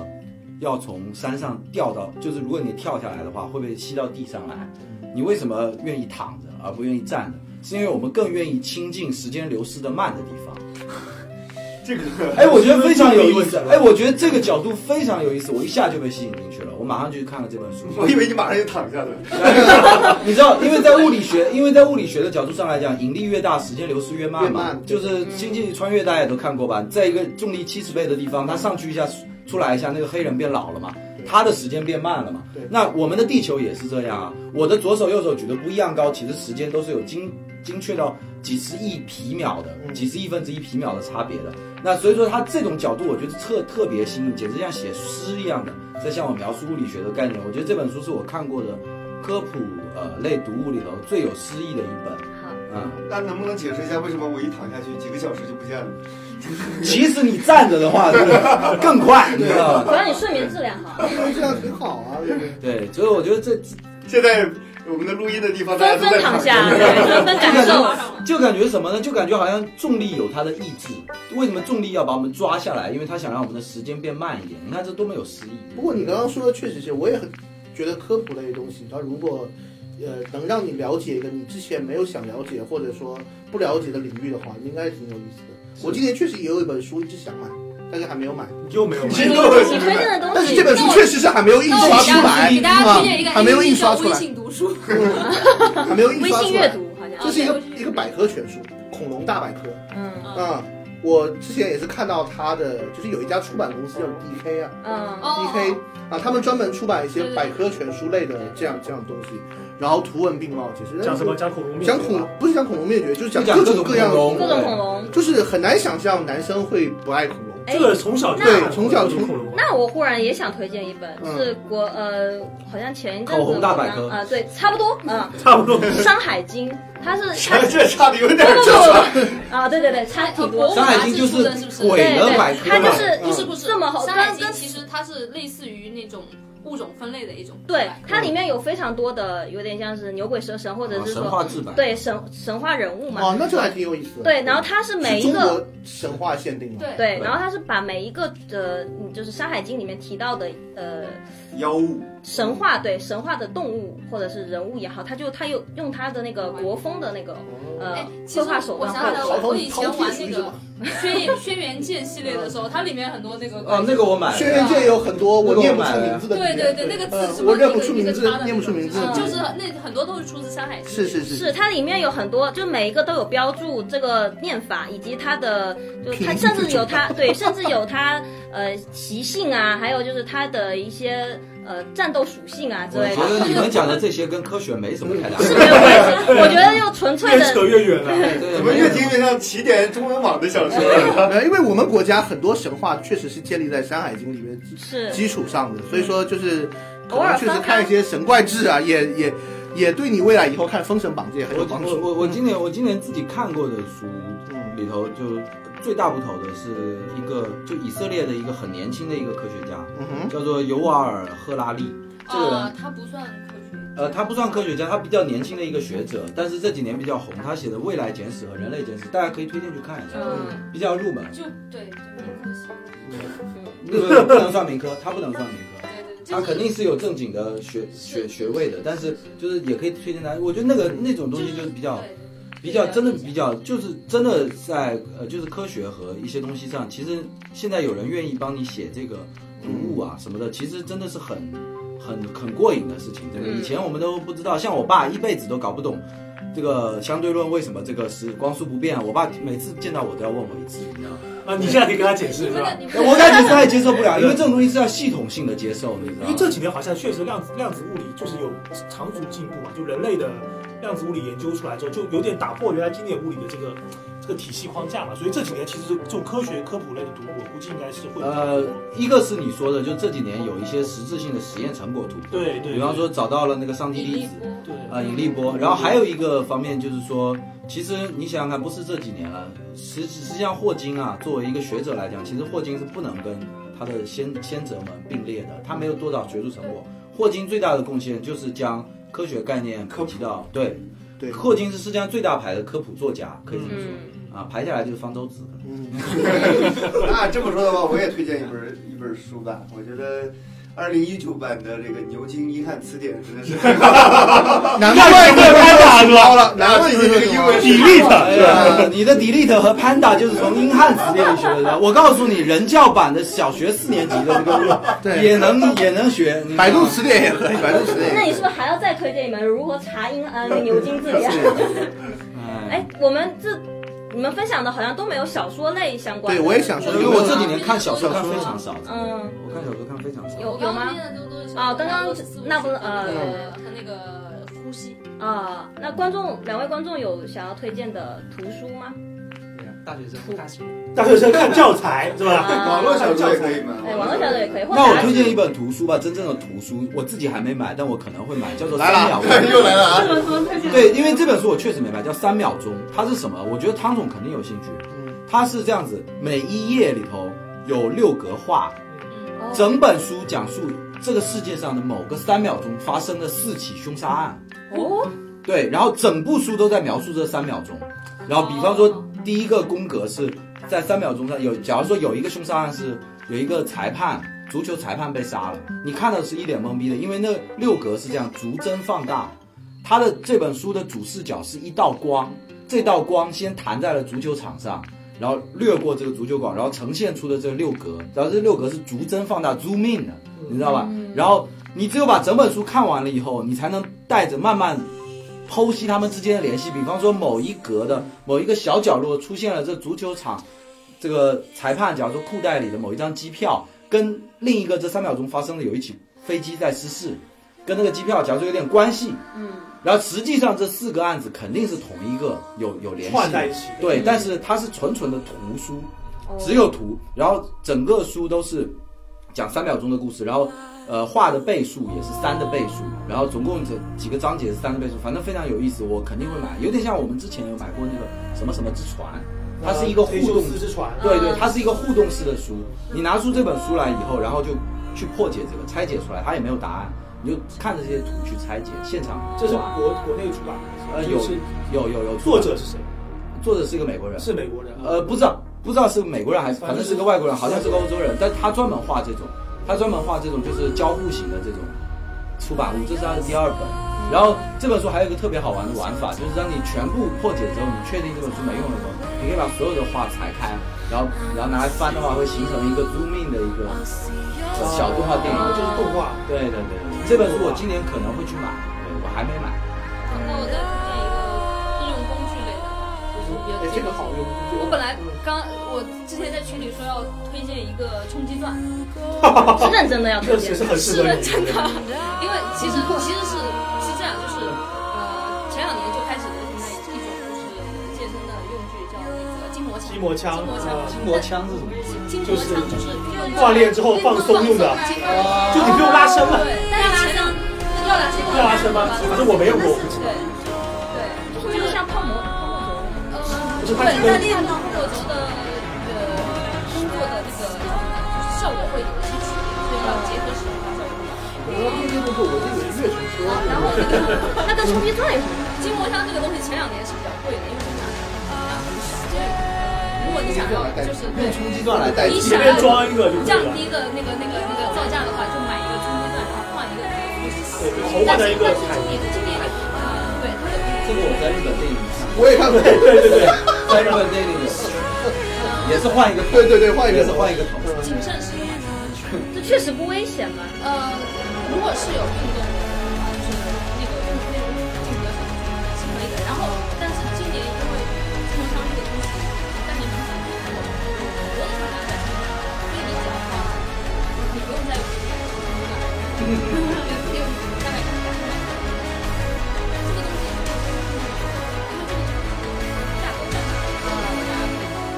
习惯的人可以去试一试。所所以你你不是买冲击，不是不是推荐冲击钻啊，对，最近好像女生很爱用的，我看我们办公室好多女生都买了一个，非常简单，就是一个像那种橡皮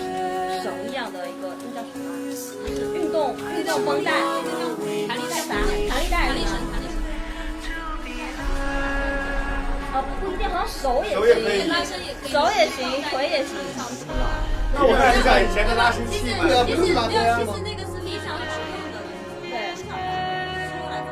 它的好处就是你拉不开拉伸器，可以拉那啊而个。且它女生啊来说比较轻如果你可以踩在脚下的话，那我那我们还是推荐健身房大冒险，好不好？那这样的话，大冒险是现在